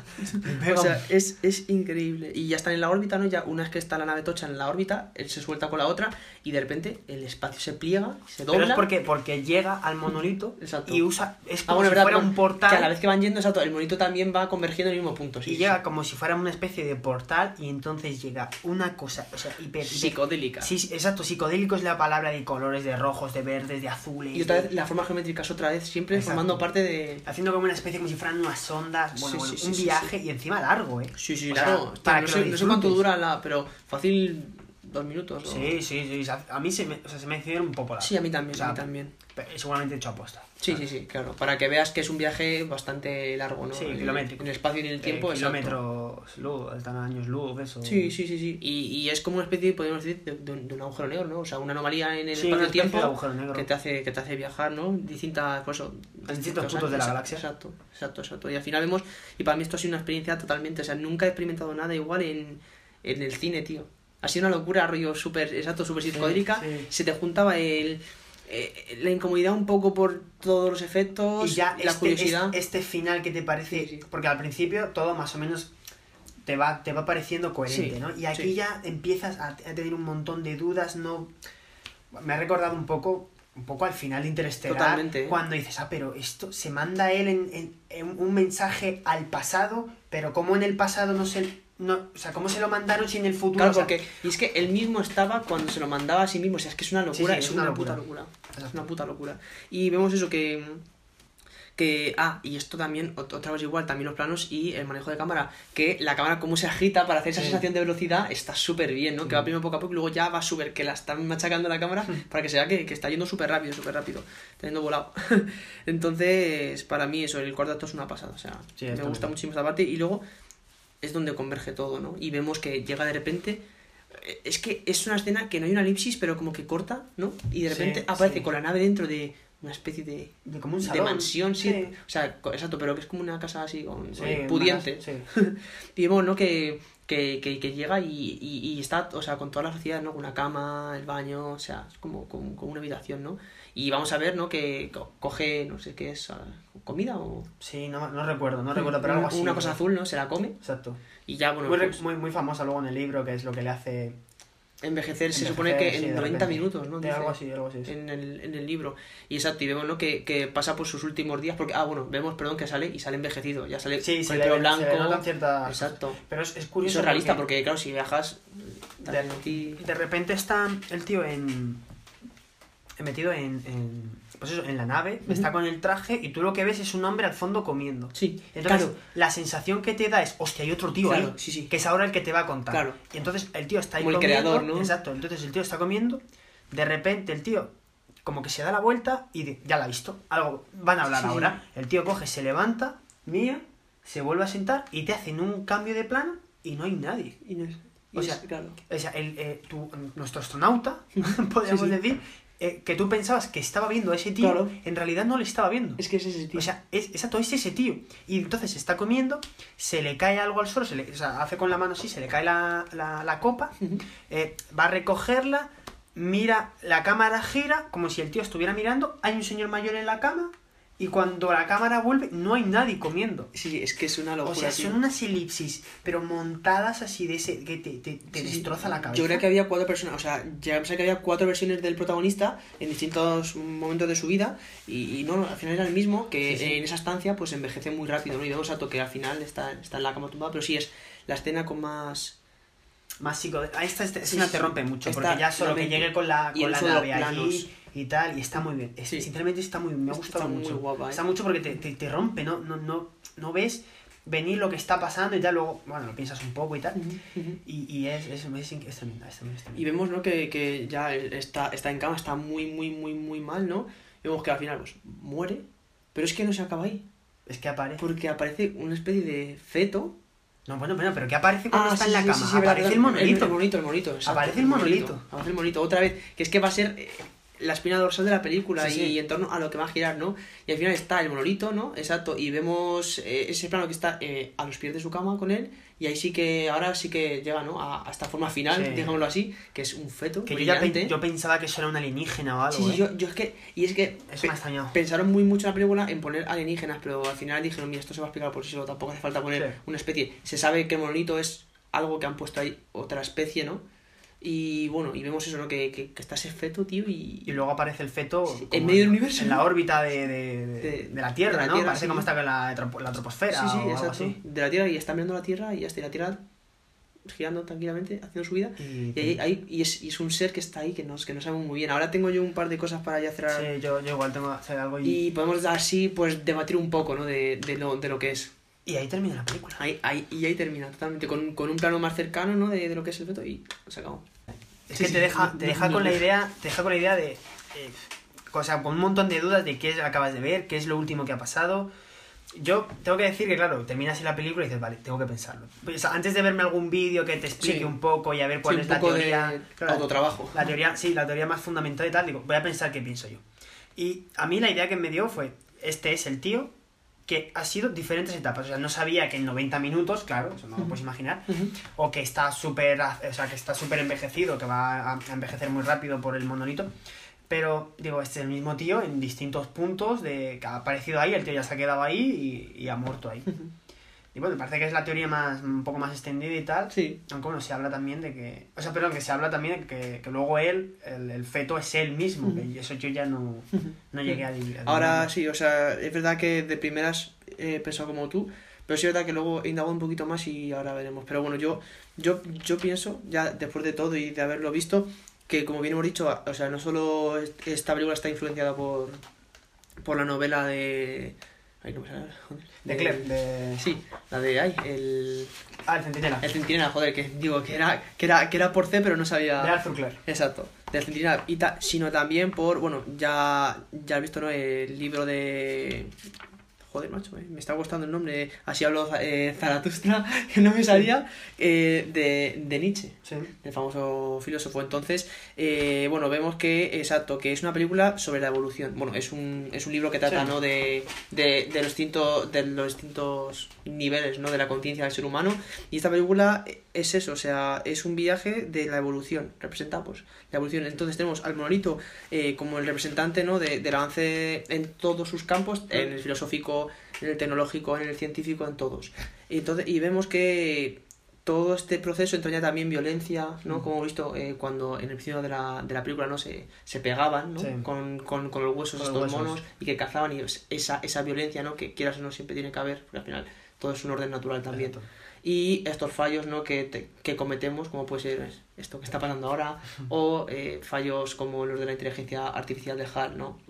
Entonces, todo esto eh, lleva ¿no? a, a un, a un proceso final que es trascender en, en el tiempo, o sea, Exacto. estar ahí. El legado. Exacto, el legado, ¿no? Y lo veo muy bien porque Nietzsche, ¿no? Y en esta película nos cuenta eso, ¿no? Que, que va sobre la evolución, pero, o sea, de bestia a humano, ¿no? Bestia, primero, lo podemos decir en el entorno más primitivo de un animal, que son los, Sí. los simios, ¿no? Luego humano, que sería la parte de, del 99 al 2001, todo, Sí. pues esos científicos y, y ese avance, ¿no? Y luego ya eh, creo que es el, el, el, el, el superhombre, ¿no? O el superhumano, que ya es eh, la conciencia, o sea, Sí. en todo su esplendor, ¿no? O sea, ya sabes lo que hay... Un ser de luz. Exacto, totalmente. Entonces yo creo que, que esa es la evolución y el fetor sería eh, ese, ese ser de luz, ese Sí. superhumano, ¿no? Esa, esa inteligencia eh, a, al- a su máximo nivel. Entonces, es, Sí, es hay- ese viaje. Hay que decir que am, eh, durante los cuatro libros que hay luego y tal, se explica un poco más esto y bueno, que era que una raza alienígena, extraterrestre, eh, superior, estaba buscando por, el, por la galaxia vida y que no encontraba nada hasta que llegó a la Tierra y vio a los primeros homínidos, estos monos y tal, y que vio en ellos cierto potencial para, hacer una, para ser una, una especie inteligente y, dejó- y colocó el monolito como una especie de señal dejó uno ahí, dejó otro en la luna y ya cuando consiguieran encontrar el de la luna sería que bueno, que han llegado, han tenido ya cierta repercusión y que ya son están en su máxima esplendor, ¿no? Cuando llegas ya a la luna y consigues encontrar ese y que ese ya enviaría una señal al de Júpiter para enviarles. Entonces, bueno, prácticamente es eso, ¿no? Eh, los monos mandan la primera señal, los que van con el Dr. Floyd que van a la luna mandan esa segunda señal como diciendo, la especie está ya preparada. Ya han, llegado, ya han superado la prueba que le pusiste, Exacto. están en la luna. Exacto. Y entonces son nuestros eh, a, a bordo con, con Hal y tal, que llegan a la nave, a, perdón, al último, al, al último monolito que hay en, en- en Júpiter y que cuando llegan se usa como una especie, pues como hemos dicho, de portal, de agujero negro y que hace que ese monolito llegan a una especie de sala que habían creado eh, por unos programas de televisión y tal que Sí, habían sí, visto, sí. algo así. Aposta para, para ellos. Exacto, para él, para que él, bueno, envejeciera muy rápido y eh, a- a- abandonara su cuerpo y se convirtiera en un ente que iba a, a servirles de información para ellos y que viajara por la galaxia a su antojo. Por eso por el tío, tiempo. exacto, por eso el tío cuando consigue ser ese ser de luz vuelve a la Tierra, que es donde él quería estar. Exacto. Y, O sea, es- y- y más que- o menos es Sí, eso. sí, ¿eh? sí. He resumido cuatro libros, No, no, pero... pero, totalmente. Y es, y es un, un, un ser de luz, pero que tiene toda su vida anterior, o sea, todos sus recuerdos, es, Mm. exacto, o sea, no pierde conciencia de lo que fue. Si es que ellos quieren usarle como Exacto. una especie como de, de, de, de esto, de informador, De ¿no? intermediario, ¿no? Sí, Exacto, para sa- sacar información sobre ellos y tal, y por eso quieren, bueno, que tenga recuerdo de toda su vida y que pueda Está volver. muy bien. Es que vaya, vaya idea, ¿eh? o sea, en lo que ha divagado, Es una el locura. principio está muy bien, muy bien. Y me gusta porque, como bien ha dicho, es un, o sea, es un director que se ha leído los libros, que se ha informado, porque Nietzsche no es aquí No. cualquiera, o sea, es, es, una, o sea, es un filósofo que, que ha hecho una labor increíble, ¿no? En cuanto a todo el tema este de, del ser humano, de la evolución, de la conciencia, y es muy difícil poder plasmarlo en una película sin hacerlo directamente, sin decirlo. complicado. Y lo ha hecho muy bien, muy bien, muy bien. Eh, yo creo que tuvo muy buenas guías, todos estos libros en los que se inspiró, vamos, o sea, Sí. le ha servido perfectamente y, y es un peliculón, o sea, en verdad es un peliculón no solo por este tema que es lo más importante, sino pues eh, es una película innovadora a su tiempo, adelantada a su época, unos efectos increíbles, un maquillaje, un Sí. vestuario, unos interiores, unos exteriores, un manejo de nombre, cámara, no un montaje nombre. Lo que han hecho aquí no increíble.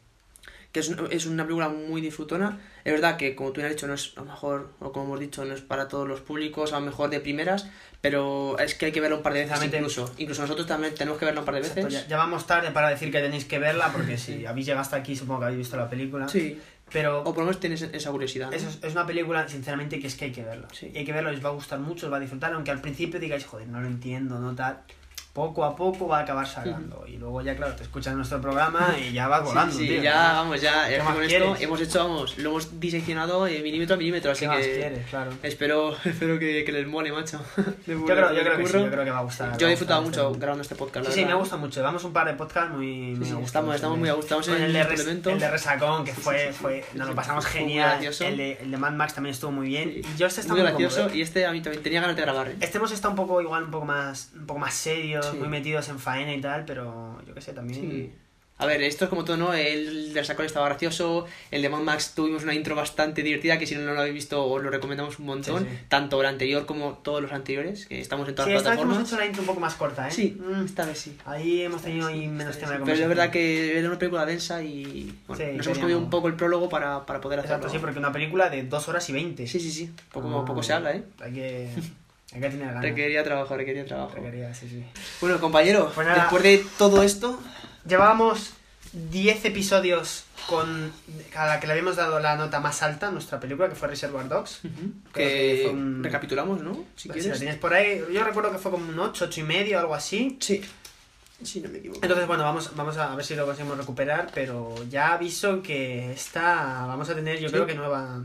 8 y medio, o sea, 8 y 7 y medio. Ocho y La- siete y medio. Sí. Y la más alta, un 8 de todas las que hemos hecho. Todavía no hemos hecho ninguna otra que sea más alta. ¿Y cuál, cuál fue la del 8? Eh, la del 8, tú con Reservoir Dogs y yo con Alien 1.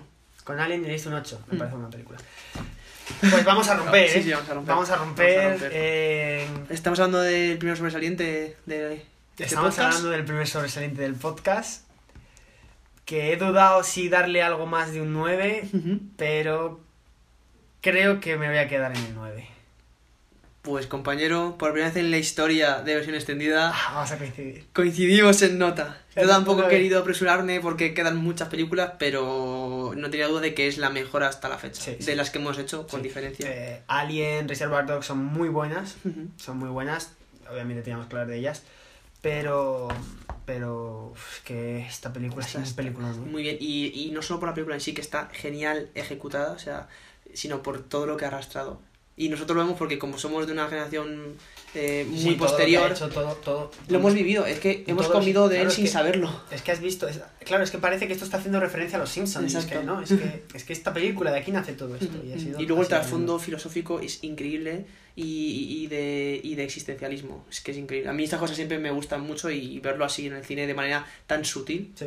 está muy bien. Me gusta, me gusta que hayamos coincidido en esta película. ¿eh? Esta, esta yo creo que sí, porque era algo, era algo que, Sí, sí. que sí, que yo creo que estaba, estaba bastante encaminado. Pues está a punto de dar un 9,5, 9,25, ¿eh? Pues está viendo por, por IMDB y es... IMDB es, ¿no? Sí, IM- IMDb, sí. sí. Y, y tiene un, un 8,2, un 8,3. Ahí creo que la de Mad Max, incluso la que vimos, la de Fury. Road, tenía más. Creo, pero sinceramente a mí Bueno, es que al final no son, no pol- son eh, la, la media de la gente que ha, Claro. que ha votado, ¿sabes? O sea, Pero es verdad que sí, yo un, un 9 merecidísimo. A mí me parece un 9 Sí. justo. Me parece justo. Un sobresaliente o al- algún punto a declarar. Y bueno, que lo que decimos que no existe la perfección, que es una película perfecta. Nunca. Y nunca se va a hacer una película perfecta. Es Depende que es tanto muy de, difícil. de la Un subjetividad. Un examen perfecto lo puedes hacer, pero una película perfecta Claro, es que es sí, sí, sí. casi imposible. Como tú dices, o sea, esto no es todo lo que te produce una película no es cuantificable. O sea, no es. Entonces, Entonces yo creo que un 9 está, está, está muy muy bien. Está bien dado. Y bueno, esto, o sea, tenemos un calendario muy prometedor, Sí, ¿eh? bueno, los siguientes eh, episodios no es Bueno, por nada, no es por crear hype. yo no es por nada, pero no me los perdía. El siguiente episodio va a ser echando mierda. o sea, va a ser echar viris de una serie Sí, que sí. al fin he terminado. Que, bueno, vamos a decir cuál es, pero... No, pero. Eh, em, eh, que- y tengo muchas ganas de hablar sobre ella porque me ha no es de parecido- JJ Abrams, lo siento. Podría ser. Por desgracia. Podría serlo porque al final ha sido lamentable. O sea que sí, podría ser de JJ ahora.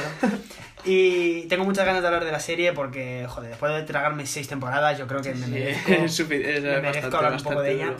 Luego eh, toma- retomaremos con alguna película un Sí. poco más moderna y tal Sí, para, que, para que por lo menos alguien escuche el podcast. sí, sí, sí, está también un hora de punto, pero algo más mainstream, como. Siempre decimos, ¿no? Exacto.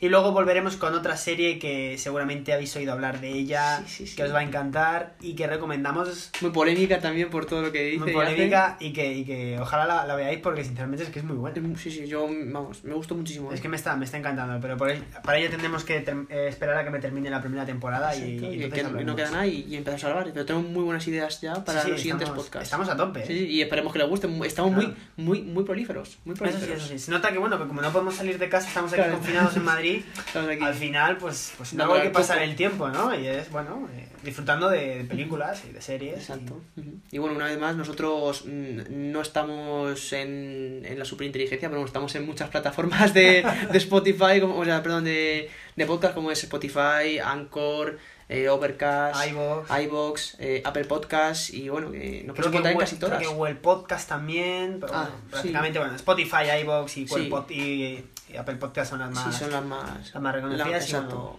bueno, ahí, ahí- Y ahí podéis encontrar no solo este podcast, sino los 10 anteriores, que están súper entretenidos y también veis nuestra progresión, ¿no? Exacto, sí. en este mundillo. Exacto, bueno, el primer episodio estuvo muy bien, ¿eh? Así Sí. cortito y sabéis, así sabéis por qué no llamamos el señor Magenta y el señor Cian. exacto. Que bueno, parecemos tontos, pero viene, todo tiene un porqué. Exacto, ¿no? todo, como en esta película, ¿no? Todo- sembramos algo para, Para que luego florezca. Exacto, exacto. Sí, un placer como, como todos los días que nos ponemos aquí a grabar, compañero. Y bueno, está claro la canción que vamos a poner ahora. Sí, ¿no? sí, yo creo que sí, no O hace sea, falta, no hay ningún misterio. No, no hay mucho, no hay mucho de lo que hablar aquí. Lo tenemos fácil hoy. Sí, sí, hoy sí, hoy sí lo tengo muy fácil. Así Así que nada, un día más y una semana más. y nos vemos en el siguiente episodio. ¿no? Hasta la semana que viene. Adiós.